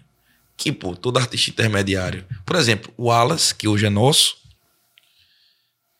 No começo, a gente comprou uma quantidade de datas de Wallace, porque ele estava começando a despontar, estava precisando de.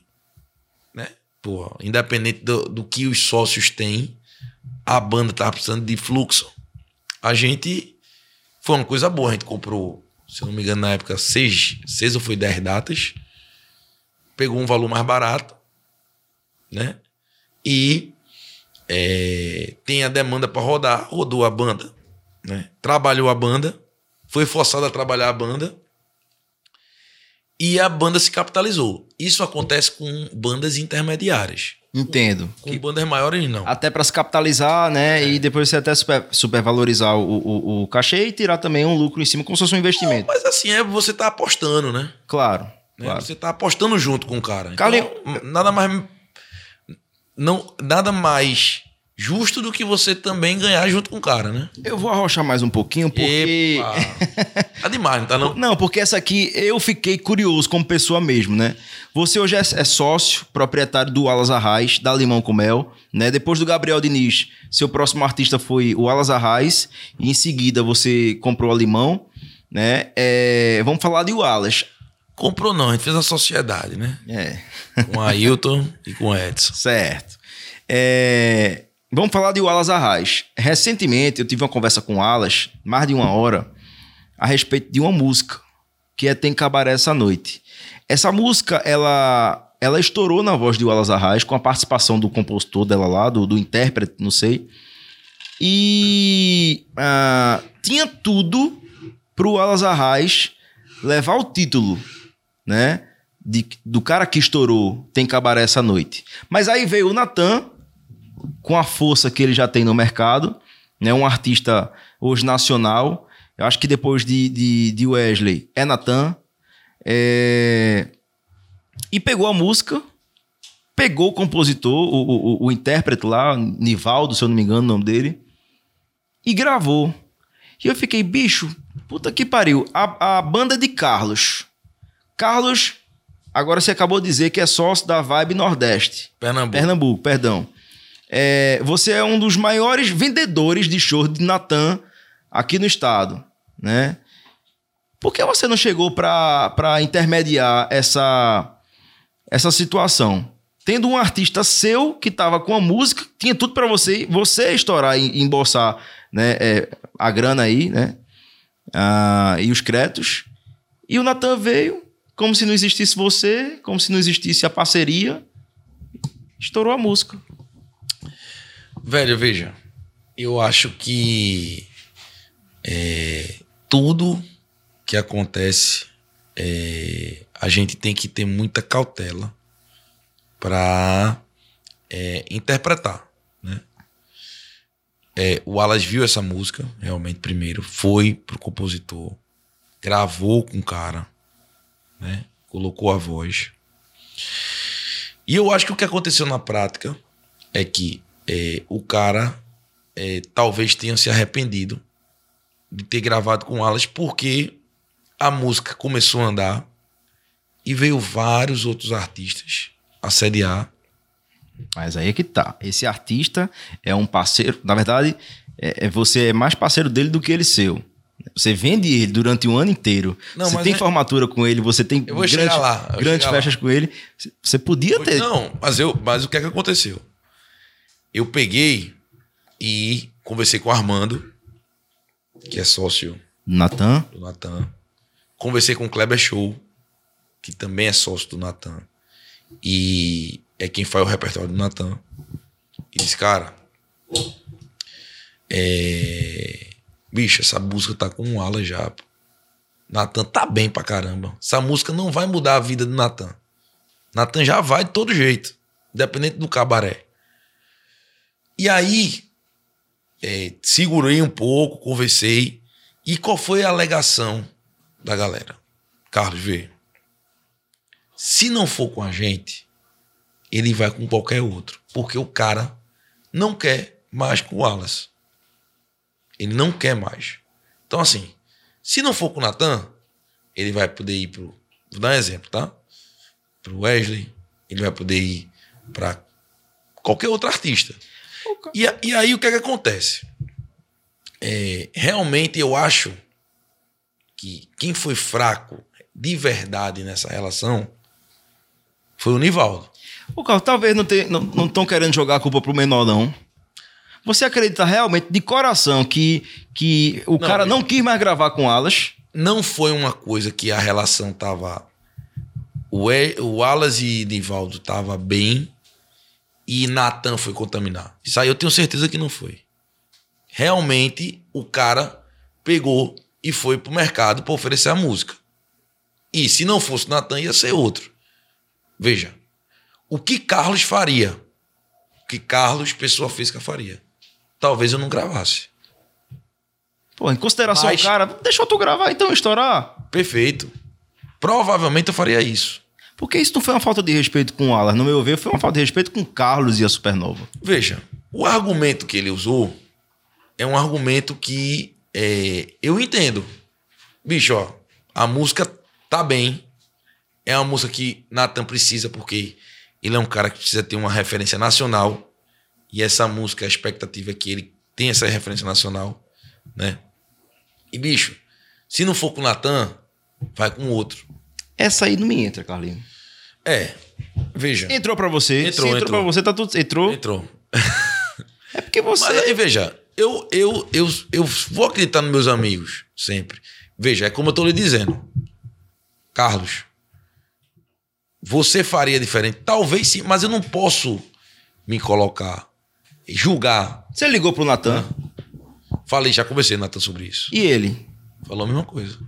Inclusive, Por que você não chegou pra ele e disse: Vamos fazer a música nós mas eu, não três? posso, mas eu não posso pedir uma coisa dessa. Porque, entenda, os três não ia porque o cara não queria mais. Esquece o cara então, né? O pequeno, tira o cara da jogada, né? Vocês têm, vocês têm bala pra fazer isso, né? Ele não tá se sentindo estourado, então, né? Não é assim? Tira o cara da jogada, se junta Natan, Wallace. Mas a música é do estoura. cara, pô. Tem Não, a música é uma versão. Sim, mas a versão é dele. Não, mas a versão. A- versão não é de ninguém. A versão é. Quem tem direito da- sobre a versão é a, a- a- o internacional lá. Mas a versão é dele, gordo. Sim, meu amigo. Tem, tem, olha, veja bem. Não se, não- é- é um- uma versão, você precisa da autorização, né? Eles poderiam muito bem. Eu, eu poderia cantar a música também. Qualquer um pode cantar. Não tem. Por que você não grava? Com o Alan. Você tá entendendo, Carlinhos? Eu achei uma olha- falta de, de respeito, cara. Não, veja. É, é como eu com tô- Alas, claro, principalmente, e com você, Daniel. Veja, eu não posso julgar ninguém porque eu não tô na pele dos caras. Tipo assim, vamos lá. A ânsia né? A vontade de que Natan ande mais do que tá andando. E aí tem uma oportunidade, né? Eu sei o que é artista, né? Assim, a gente viveu muito tempo isso com com Gabriel, né? Então, assim, a gente sabe que uma música, quando pega na veia nacional, como Jennifer pegou com Gabriel, como o Camarote pegou com Wesley, muda a vida né, do artista. E aí, o que é que os caras entenderam? Bicho, se não for comigo, não vai ser com Alas e não vai ser com ninguém. Cabia ali alguém a chegar na cabeça. Pessoal, Carlinho, nosso parceiro, né, lá, em, lá em Pernambuco. Vamos deixar essa música. Nathan já tá tão bem no mercado. Mas, mas Gordo, veja. Isso aí foi uma coisa conversada e bem resolvida. Por bem, quê? bem resolvido não, porque o Wallace, o Wallace acho que até em quase depressão entrou. Não, pelo contrário. Eu acho que isso fortaleceu o Wallace. O Wallace, ele tá melhor pós-cabaré do que pré-cabaré. Melhor em todos os sentidos. É, o Wallace fez um São João e um São Pedro muito bom, né? Ele tá com energia boa, né? O Wallace tem um talento gigante, né?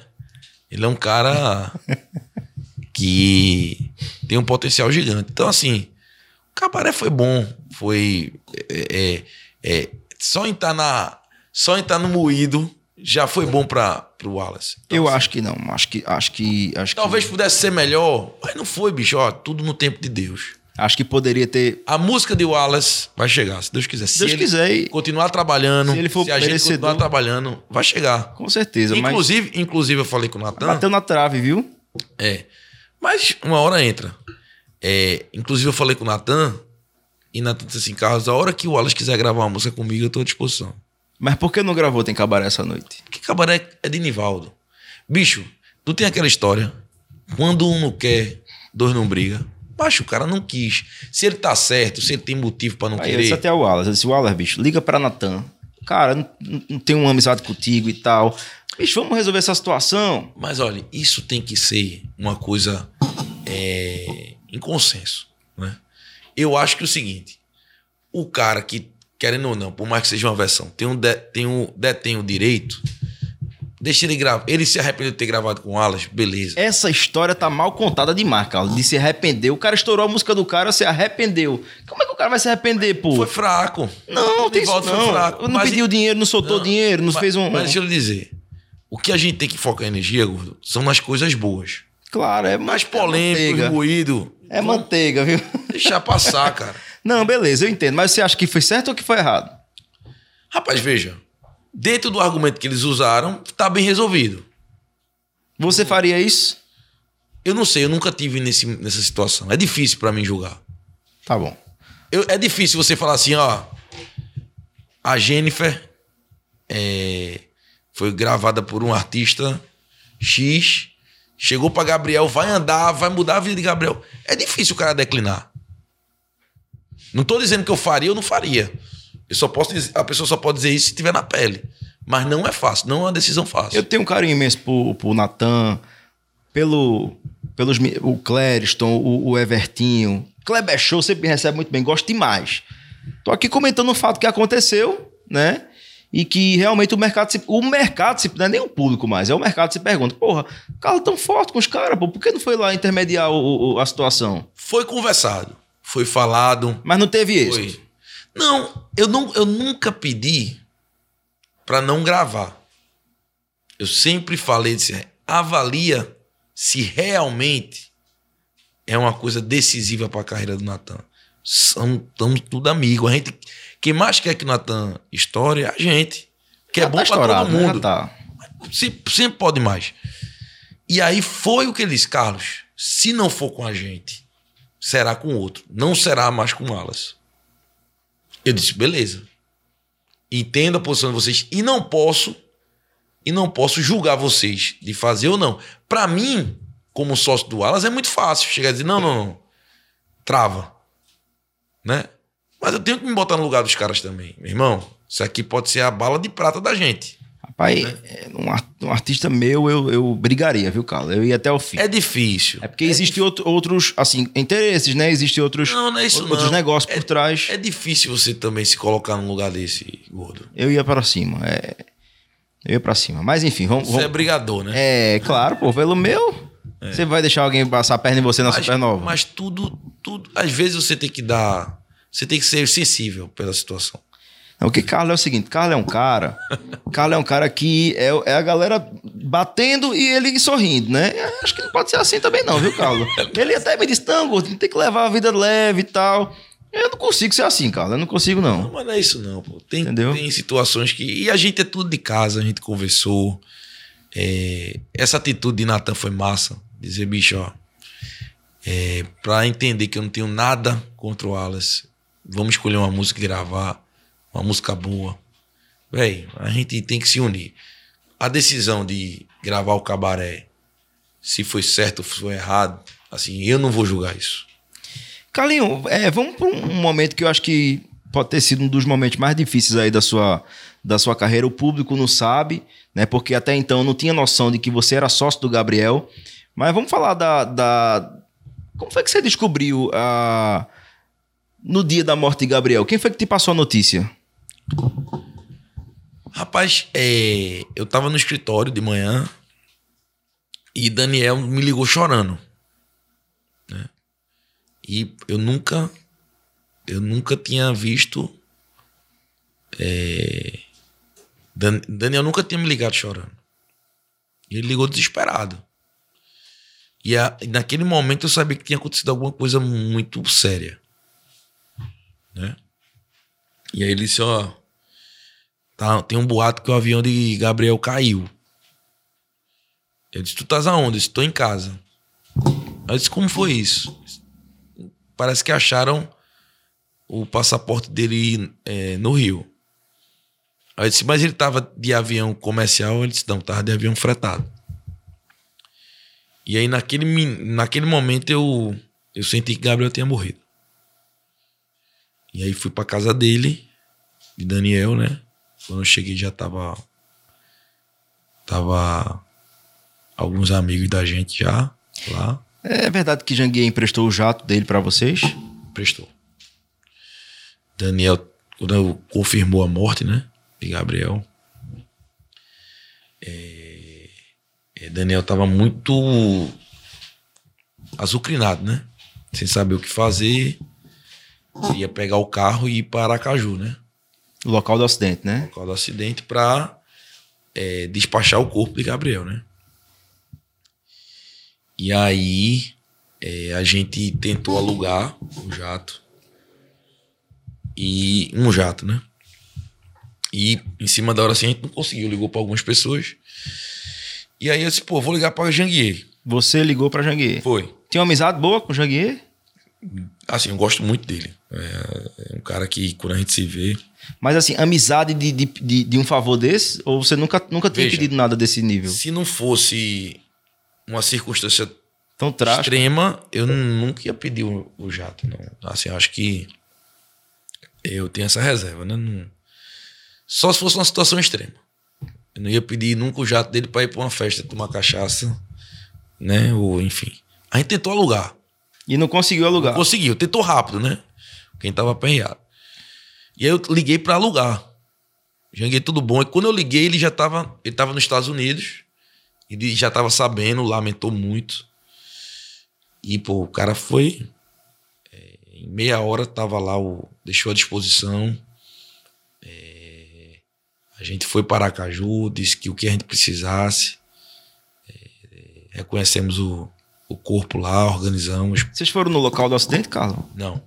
A gente foi direto pro IML. E, pô, e depois eu liguei pra ele pra né, perguntar se queria pelo menos pagar o combustível, ele. É, não cobrou nada, foi um foi super solícito, né? Naquele momento, assim, eu sempre. Ali eu vi o quanto o Gabriel era querido, assim. Assim. É engraçado que às vezes a gente é, só dá valor quando perde, né? É verdade. Acho que a gente viu o quanto, não só artistas, né, mas até comissão de formatura, assim, pô, bicho, minha formatura eu queria que fosse Gabriel, assim. Foi um. É um cara que. ah, É, é, eu te- tenho gratidão, vou ter gratidão o resto da vida, né? Porque mais do que um artista que ele foi, ele literalmente botou a gente no ramo, né? Isso é verdade. Então, Quem, quem foi no jato com vocês, Carlos? Você, Daniel. eu, Daniel, acho que Chico, Humbertinho. E no momento lá, quando você teve a certeza que realmente era Gabriel, como foi? Como foi a reação lá na hora? A gente soube antes, né? A gente soube na casa de Daniel. Assim, quanto mais tempo passa, menos esperança tem, né? Então, assim, a gente soube pelo Jornal Nacional, Jornal Hoje, né? pela Globo. Os próprios empresários souberam pela mídia. Foi. Foi. Todo mundo. Foi muito triste, dia triste. E como foi depois? É, depois da morte de Gabriel, tinha. Como foi pra pra reorganizar as coisas?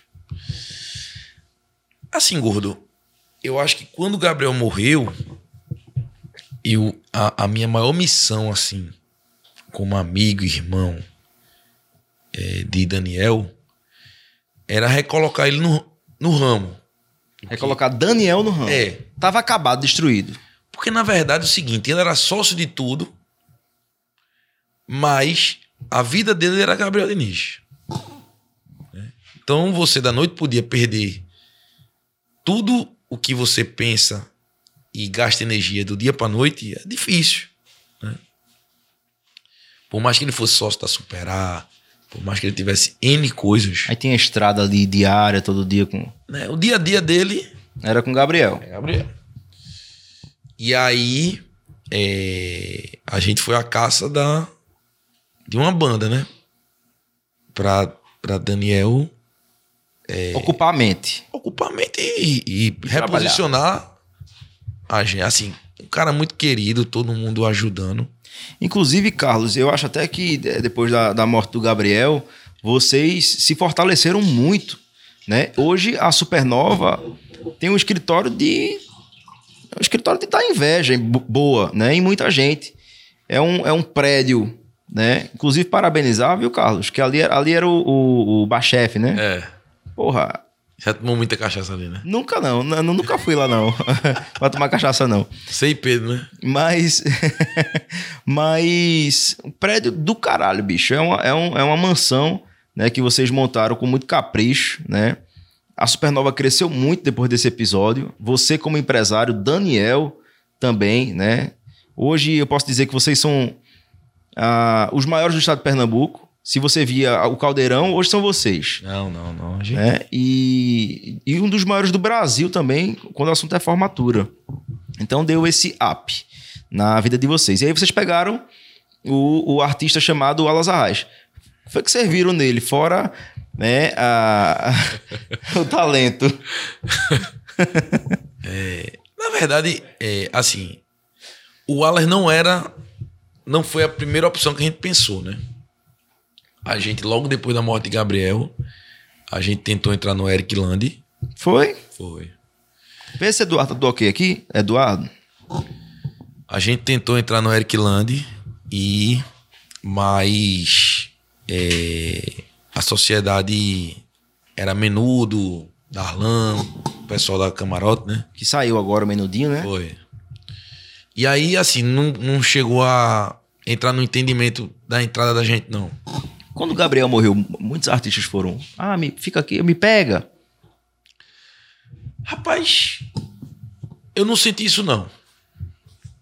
Né? Eu senti uma gratidão, um respeito muito grande, mas assim, para assumir, não. A gente tentou. Além do Eric. A gente tentou o Eric, o Eric não deu certo. E aí a gente depois tentou o Avni, Sim. certo? E o Avni, é, a gente também é, o Armando queria, Aham. o Carlinhos queria também, sendo que a gente não entrou no entendimento, não chegou a entrar no entendimento de valor. Certo. É, inclusive, ele, O Armandinho, né? ele, ele até ofereceu o Natan na época pra gente entrar. Foi mesmo, bicho. Foi. Sendo que a gente acabou não conseguindo andar. Ele ofereceu, a gente disse que ia ver e não viu. Né? Rasgou o bilhete premiado, não foi? Porra. Aí, mas tamo junto, do mesmo jeito.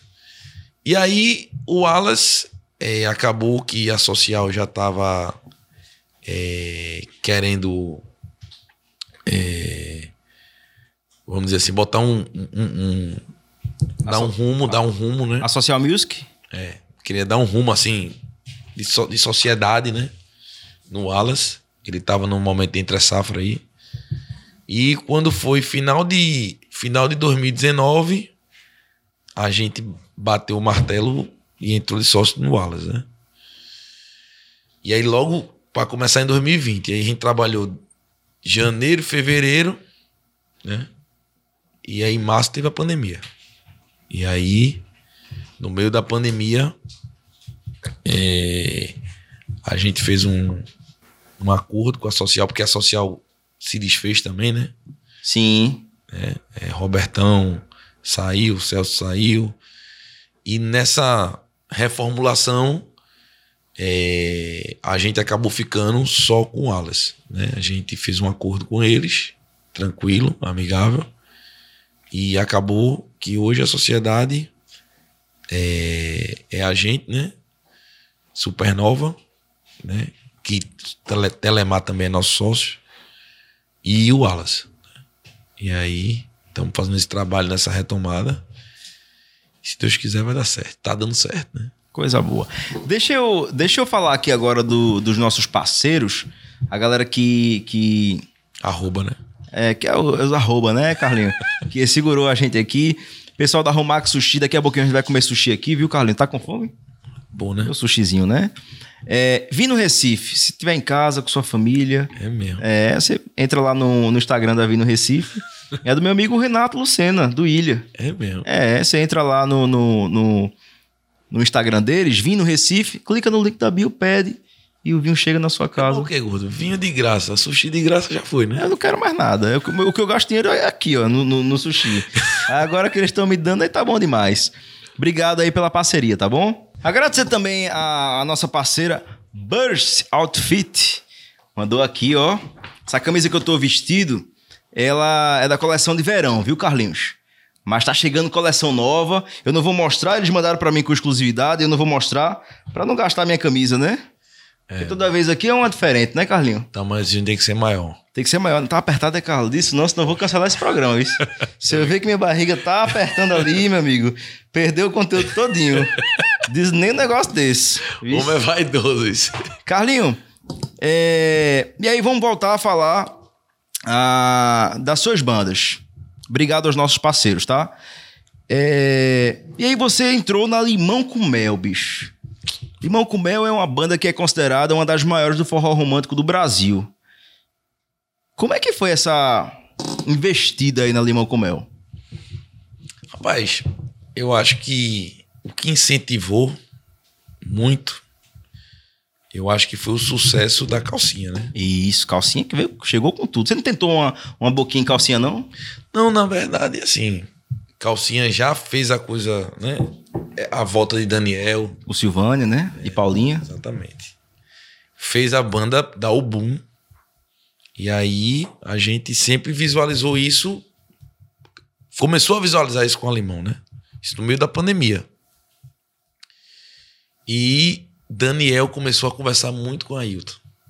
Conversar, tal, né? Uma coisa, né? Ó, acho que tem rock. Sendo que é, tem que conversar com os cantores, porque a ideia inicial era os dois, né? Batista e Edson. Os cantores, cada um tá com a su- sua carreira, tá rodando, fazendo live, né? E aí eu disse, rapaz, bora conversar. O que é que acontece? é, Batista, ele escutou, mas, ó, tô dedicado à minha carreira. Vocês foram propor ao Batista Lima para voltar para Limão. Foi, a conversa foi. Foi você quem? Não, na verdade, é, eu, eu, eu acredito que o Batista quem conversou foi Ailton. Certo. Eu não me recordo se foi Ailton, se foi Daniel, quem foi. Mas ele disse que agradeceu o convite, né? mas disse que ia continuar se dedicando à carreira dele. A carreira dele tá muito bem, ele solo fatura muito alto. É, tá bem. É, e é um cara extremamente talentoso, né? Mas a primeira, a primeira A ideia, ideia era os dois. eram os dois juntos. Os dois juntos. A ideia era os dois. A ideia não era Batista depois foi Edson, não. A ideia era os dois. E alguma Conversou mulher? Com os dois. Ia ter o vocal, mas né, coadjuvante, né? Os principais iam ser os dois. Se eu não me engano, até o próprio Edson conversou com o Batista, eu acho. E aí, o Batista a gente marcou um sábado, marcou um, um almoço. E aí falou a ideia, ó, a gente acredita muito no projeto, né? Vamos fazer uma gestão profissional, né? Gravar logo um DVD, pegar as participações. Fez. é, é, é, mostrou para ele exatamente o que a gente queria fazer, né? O que rola no mercado é que vocês ofereceram algo em torno de 50 mil por mês pro Batista, é verdade? Pro Batista. Hã? Não. é, o Edson é sócio do projeto, né? Mas pro Batista, na conversa com o Batista. Não, assim, eu, ac- eu acredito que pode ter sido uma garantia, né? A gente não ofereceu esse salário. 50 mil de garantia e o resto de porcentagem. Eu não me recordo, mas pode ter sido. Até porque a banda, graças a Deus, da musculatura que tá, ele ia tirar muito mais que isso, né? É, Mas aí ele não quis, né? E normal, né? Tá com o projeto dele. E o Edson topou, né? E assim, eu, meu, meu gosto, tá? Mi- Minha opinião. Se fosse para escolher um dos dois, eu prefiro muito mais o estilo de Edson. Eu acho ele muito mais forrozeiro. Muito mais essa vibe, né? De forró, resenha. Repito, sem desmerecer o trabalho de Batista, que eu sou fã também. Mas eu até disse a Daniel, Daniel, se fosse os dois, ótimos. Mas se fosse para escolher um, eu preferia Edson. E o cara tá acreditando, vamos fundo. E aí a gente começou em novembro do ano passado esse projeto que Deus iluminou, De sucesso, né? e graças a Deus. Carlos, você falou aqui no, no- ainda há pouco que para o Wesley entrar no projeto do Gabriel, ele ofereceu 100 mil CDs e um ônibus. O que foi que vocês ofereceram pro Ailton? A gente investiu no DVD, Quanto foi gasto ali, Carlos? foi investido, não foi investido muito não. Foi investido 400, 500 mil. Porque também você Já... O tamanho do DVD, né, que ficou, né? É Você- muito dinheiro, mas o produto ficou bom. E você também já tem todo o, o- o- o equipamento para é. fazer, né? Ajudou. A gente vai falar sobre, sobre isso também, do, do, desse ecossistema que você já tem próprio. O Gordo estudou, viu? É, demais. Tudo. É, mas antes, vamos, vamos concluir essa parte da limão. Você ofereceu a, a- essa estrutura Ah, não, do. DVD. A, a Limão tem uma marca. Ah, certo? O é, Edson é o cantor. certo. Então, qual era, qual era a soma da gente? Ó, a gente vai trabalhar, a gente vai organizar, a gente vai valorizar A marca ali, né? e a gente vai investir. E a gente fez isso. Deu um aporte financeiro? Não deu. A gente investiu para a banda ficar redonda. Quanto é que você, você tem de porcentagem lá, Carlinhos, hoje? Na limão. Hoje a gente é escritório, né? E hoje a gente tem 40% do final. É 10% de escritório e 40% do final. É. 50%. 13%, 13% de escritório. Um pouco, é. E, e, e o resto, 53%, então, são majoritários. É. E Edson. 30 e 30. 30 Edson, 30 Ailton. É. Coisa boa. Carlinhos, é, vocês fizeram um DVD. Você sabe que eu sou rancoroso, né? Eu disse até a você lá no escritório. vocês fizeram um DVD muito bem divulgado, muito bem trabalhado. Deu muita gente. Foi, acho que foi logo quando acabou esse lance da pandemia, né? Que tava todo mundo liberado para poder ir pro. Gente de verdade no Classic Hall. E uma divulgação pesada em cima das participações né? E aí não foi nem o Wesley Safadão, nem o Gustavo Lima.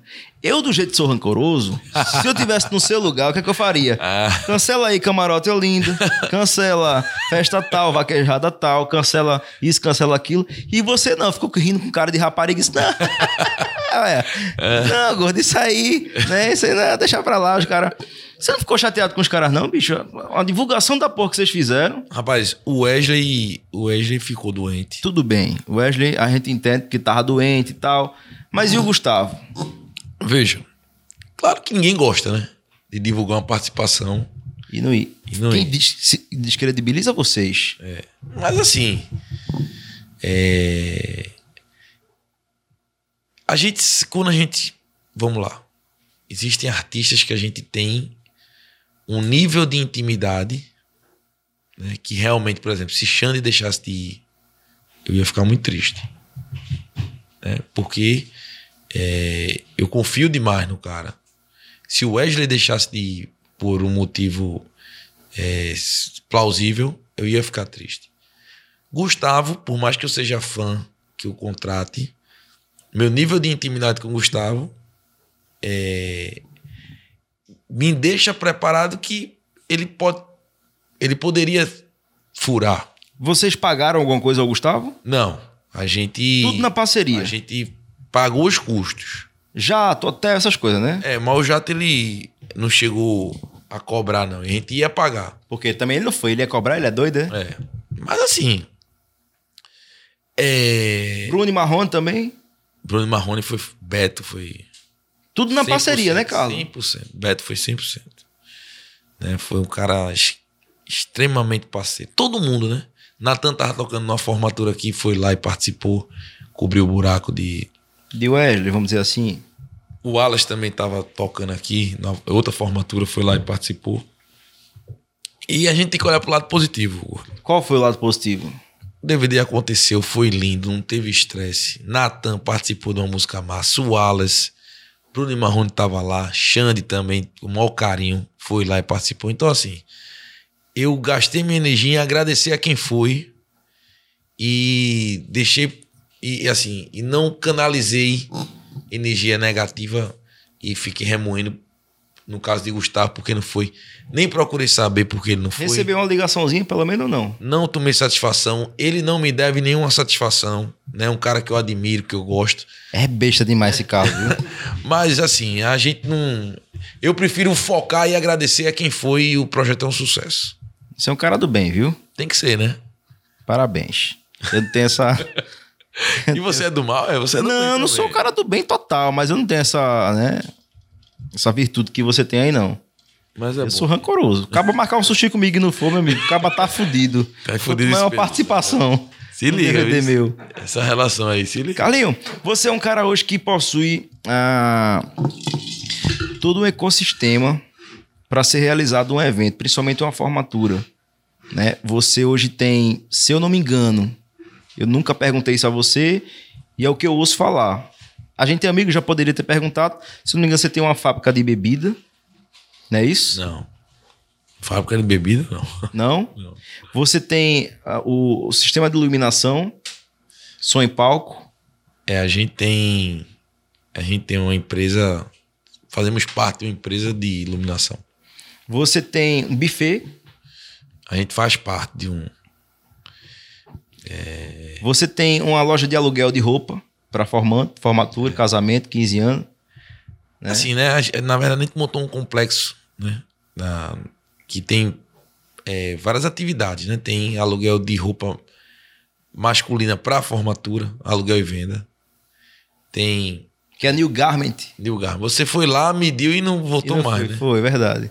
O cara tá puto lá. Viu? Tá puto, é? Ah. Um abraço, viu, meu amigo? Rogério, o nome dele. Rogério, é? é. Você botou ele ali estrategicamente, né? Aí é, tem a loja feminina, né? Tem é, uma empresa de drinks, né? Para formatura também dentro. Tem um buffet. É, enfim, a gente. É, a, a bebida é o drink, no caso. É o drink, é. E você hoje é sócio proprietário da maior, de uma das maiores casas de show da América Latina, o Classic Hall. É. Como foi que surgiu essa oportunidade para você? Rapaz, a história é boa. Rapaz, na pandemia também, né? A pandemia trouxe boas surpresas. Assim, eu tava, eu tava numa reunião em João Pessoa e é, o Wesley me ligou. E disse, cara, assim, na verdade, Luiz, né? Isso aí tem que ser dito. Luiz já vinha é, perguntando se eu não tinha interesse em entrar na parte de Wesley, que o Wesley tava pensando em vender a dele do Classic. E aí, um belo dia, o Wesley me ligou. Disse: Ó, tu é o maior cliente do Classic. Tu é, contrata muito. Quantas formaturas, você, quantas festas você fazia por ano lá na, na, em média no Classic Hall? Fazia muitas. E você alugava antecipado, né? As datas. Você pagava antecipado, né? Nem sempre, né? Tinha. Dependendo da negociação. Era mais de 20 no ano? Rapaz, era em torno disso. Em torno disso aí, umas 20 festas. E aí eu disse, pô, ele tem interesse. Agora, é, seu calibre é um, né? O, a, minha musculatura é outra. Eita, chora demais esse Aí, Carlinhos. pô, quer comparar o Wesley, tu é louco. É, mas, pô, ele, a gente entrou aí no- em alguns meses de negociação, né? Porque você, para assumir um compromisso desse, tem que ter muito estudo, Tem que estudar o negócio. né? Então a gente, mas assim, é, foi uma oportunidade muito boa. Carlinhos, você pode falar o valor? Prefiro não. Prefiro não. Mas é, é, é bastante alto, né? É uma casa que tem uma estrutura. É, tem uma estrutura que talvez hoje, se você fosse construir, A- ali, va- inviável. ali vale o quê? Uns 500 milhões? acho que chega a eu, isso tudo, eu- não. eu comparo ali com, com o Rio Mar, por exemplo.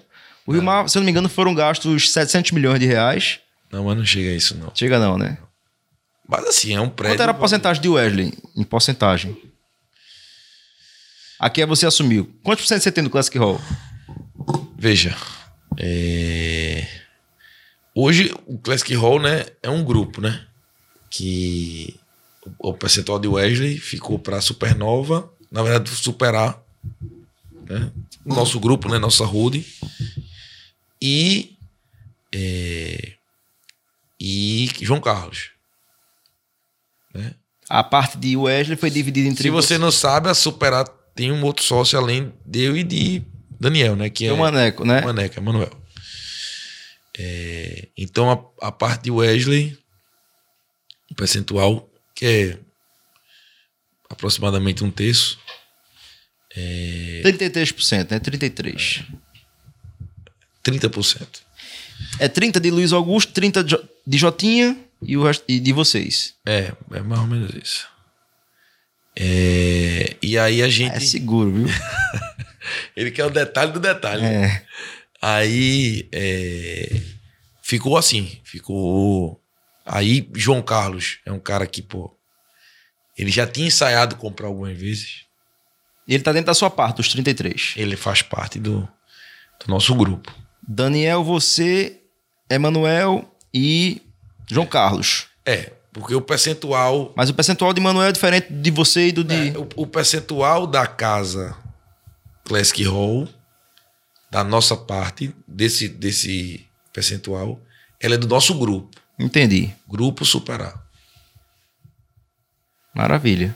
E é a casa que tem um potencial gigante. Como eu falei, assim, eu acho que se você for construir uma casa dessa hoje em dia, você não consegue. Não, mas sinceramente, eu acho que aquilo ali deve valer em, torno de quê, Carlos? Um, um, para construir hoje. Aí você tem que fazer uma avaliação. Não, é, é- é mais de 200 milhões de reais, aquilo, de certeza. o terreno, o prédio, é, ali é muito caro, pô. Ah, Quer comprar tem com os 200 aí? Rapaz, eu tenho dois mil reais, se você, se você quiser, se tiver uma cabecinha. Ah, vamos lá, falamos do Classic Hall, falamos da Superar, falamos desse seu ecossistema. É verdade que o Wesley Safadão vendeu toda a iluminação dele pra você? Foi. Como é que foi isso aí? Rapaz, eu tava lá em Fortaleza e o Atlas, eu negociei com o Atlas, né? Ah, O Atlas é, tava querendo se desfazer da luz, porque, enfim, luz, se a pessoa não tiver uma equipe, não tiver rotatividade, se acaba, né? E aí a gente fez uma negociação e eu assumi a luz, o LED, os grids que ele tinha lá. você ficou. Onde é que você guarda isso? Você tem um galpão lá na. Tem. São duas, duas empresas de luz, né, que a gente tem. Tem o próprio Classic Rock que pode, né? Não, mas não é no Classic não. Tem dois galpões diferentes. A LED Light e a DB Light. Que coisa boa. E o som e, e a- e o palco você tem também? Não, o som. O som é. Hoje ele. eu- a gente tem uma parceria muito boa com o Cleiton, né? Mas assim, a gente aluga som, porque nem sempre a gente consegue, né? Vários eventos no mesmo dia, logística. E a gente tem uma parceria muito boa, assim, com vários sons. Tem muito som bom em Recife. Coisa boa. Piso, você tem? Não, piso é Dudu. Dudu, tô ligado. É, Dudu é o rei dos pisos aqui, né? é Dudu é. João Carlos tem também. Carlinho, eu acho que deu pra esclarecer. Agora tem uma pergunta que veio da Supernova. Da cúpula da Supernova. Rapaz, É. polêmica essa hora, chefe. Não, essa pergunta ela envolve um amigo seu que você defende ele demais, né? Que o pessoal discorda. Deixa de fazer essa pergunta, não? Posso fazer? Não sei qual a pergunta. A pergunta é a seguinte: Qual o papel de Barraca na Supernova Produções? Porque a gente só vê ele lá dando ordem, mais do que você, inclusive usa seu carro. Rapaz, barraca, Isso aqui não foi meu, não, viu? inclusive usa seu carro. É. Inclusive, eu sei desse detalhe, Não, Ele comprou um carro agora. mas usava o seu. Não, mas assim, qualquer amigo meu que precisar de carro, Me tá empresta o seu? Tá à disposição, Muito obrigado, viu? viu? Tá à disposição. Eu nunca, nunca lhe emprestei, não? Não. Perdeu. O carnaval eu cansei de pegar. Rapaz, é, Barraca hoje ele é sócio da Vai Pernambuco. É, e ele é sócio de vários eventos que a gente faz. Ele é um cara que. Mas na Supernova. Na Supernova. Não, na Supernova ele tem algum papel lá dentro, assim, é gerente. Não, assim, vários é. eventos que a Supernova é sócio. Ele é Ele dá mais ordem que você, é verdade? Porque eu não vivo lá, eu não sei disso. desse, tô, tô falando que o pessoal tá perguntando. Rapaz, veja. Você sabe mais do que ninguém que barraca é o jeito dele, né? Mas É. é um cara do bem, velho. Um cara trabalhador, esforçado pra estar agora a vaquejar do Igara. Foi ele que captou pra gente. Foi mesmo, bicho. Tá lá, bicho. Semana toda trabalhando. É, entenda. Todo mundo tem defeitos e virtudes. É verdade. E Barraca não é diferente, não. Ele tem muita qualidade. É um cara trabalhador, tem o jeito explosivo dele, polêmico. Você é polêmico também. Tu acha, Carlinhos? Você é polêmico, Eu sou polêmico, não. né? Mas assim, é um cara que é, soma, assim, né? É, como eu falei, todo mundo tem defeitos e virtudes. E ele não é diferente de ninguém, não. Mas ele veste a camisa, ele tem essa virtude. Quando ele tá num, num lugar, ele veste a camisa. Ele tá fazendo um trabalho bacana aí na vibe. Tava com o Patrício, aí a gente foi lá pro vídeo porra piseiro. Patrício, Gordo, eu tô, eu tô aqui, eu tô aperreado, Gordo. Barraca passou comigo dez vezes, não falou comigo, Gordo. Ele é assim. Ele na loucura, né? Focado. Carlinhos, qual é o conselho que você dá a, a um jovem que está assistindo esse nosso podcast ou está ouvindo através do nosso Spotify é, que quer entrar no mercado, que quer entrar no ramo? Assim, é, é- esse mercado da gente não tem muita fórmula, né? Não tem faculdade. Eu acho que é dedicação. Acho que é dedicação, principalmente no começo, assim, intensa, né? Que as oportunidades vão surgir. E aí é você realmente é, abraçar. É um ramo que é, só cresce, só é, produz quem gosta de verdade, porque ele em certos momentos ele literalmente rouba a sua vida, né? Literalmente, né, Carl? É, exatamente. Mas é, mas é muito gratificante quando você vê um trabalho, uma banda, uma festa dar certo. Assim, é, é como se é uma obra de arte que deu certo.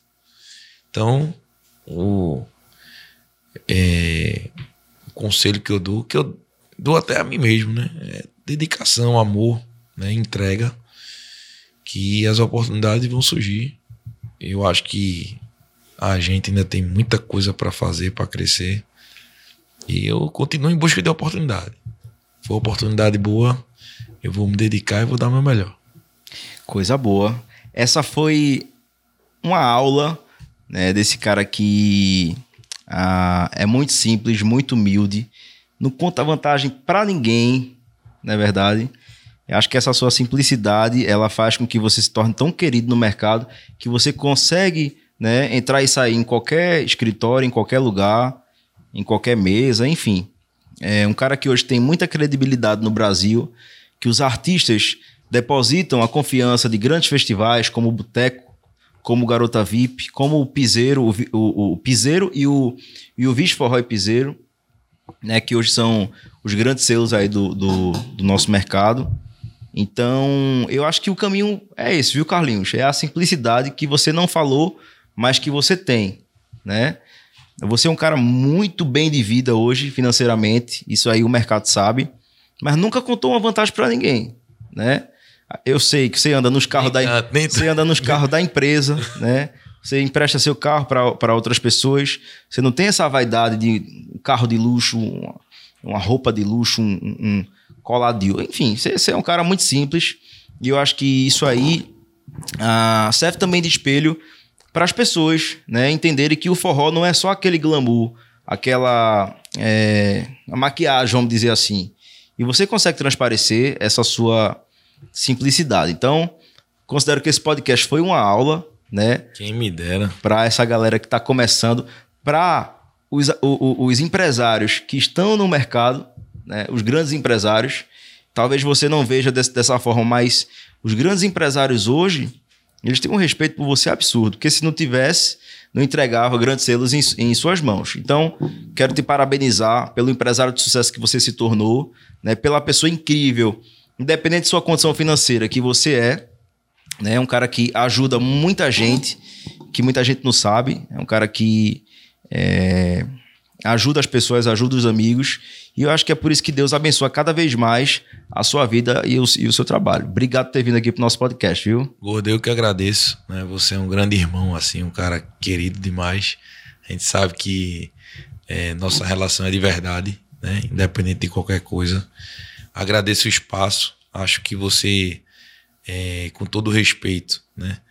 Você, é, talvez pelo carinho que você tenha, né? Você está exagerando em algumas coisas, mas fico feliz, né? Porque isso é uma demonstração de carinho. E eu só tenho a agradecer, né? E é como eu falei, estamos aí na luta, vamos continuar trabalhando buscando oportunidades e crescendo. Tá bom, meu irmão? Tá Obrigado. Bom, irmão. Espero voltar em breve, viu? Eu que eu que, lhe agradeço, eu que lhe agradeço a participação aqui. E quem quiser entrar no grupo, ele é o presidente, viu? Aí só é falar com ele que ele, ele libera aí a entrada ou não. Valeu. Pessoal, obrigado a você que assistiu aqui no, no nosso canal do YouTube e a você que ouviu no nosso Spotify. Até a próxima, se Deus quiser. Carlinho, obrigado, obrigado viu? Tamo junto, vem. Tamo junto. Um abraço, valeu. Se fala no grupo.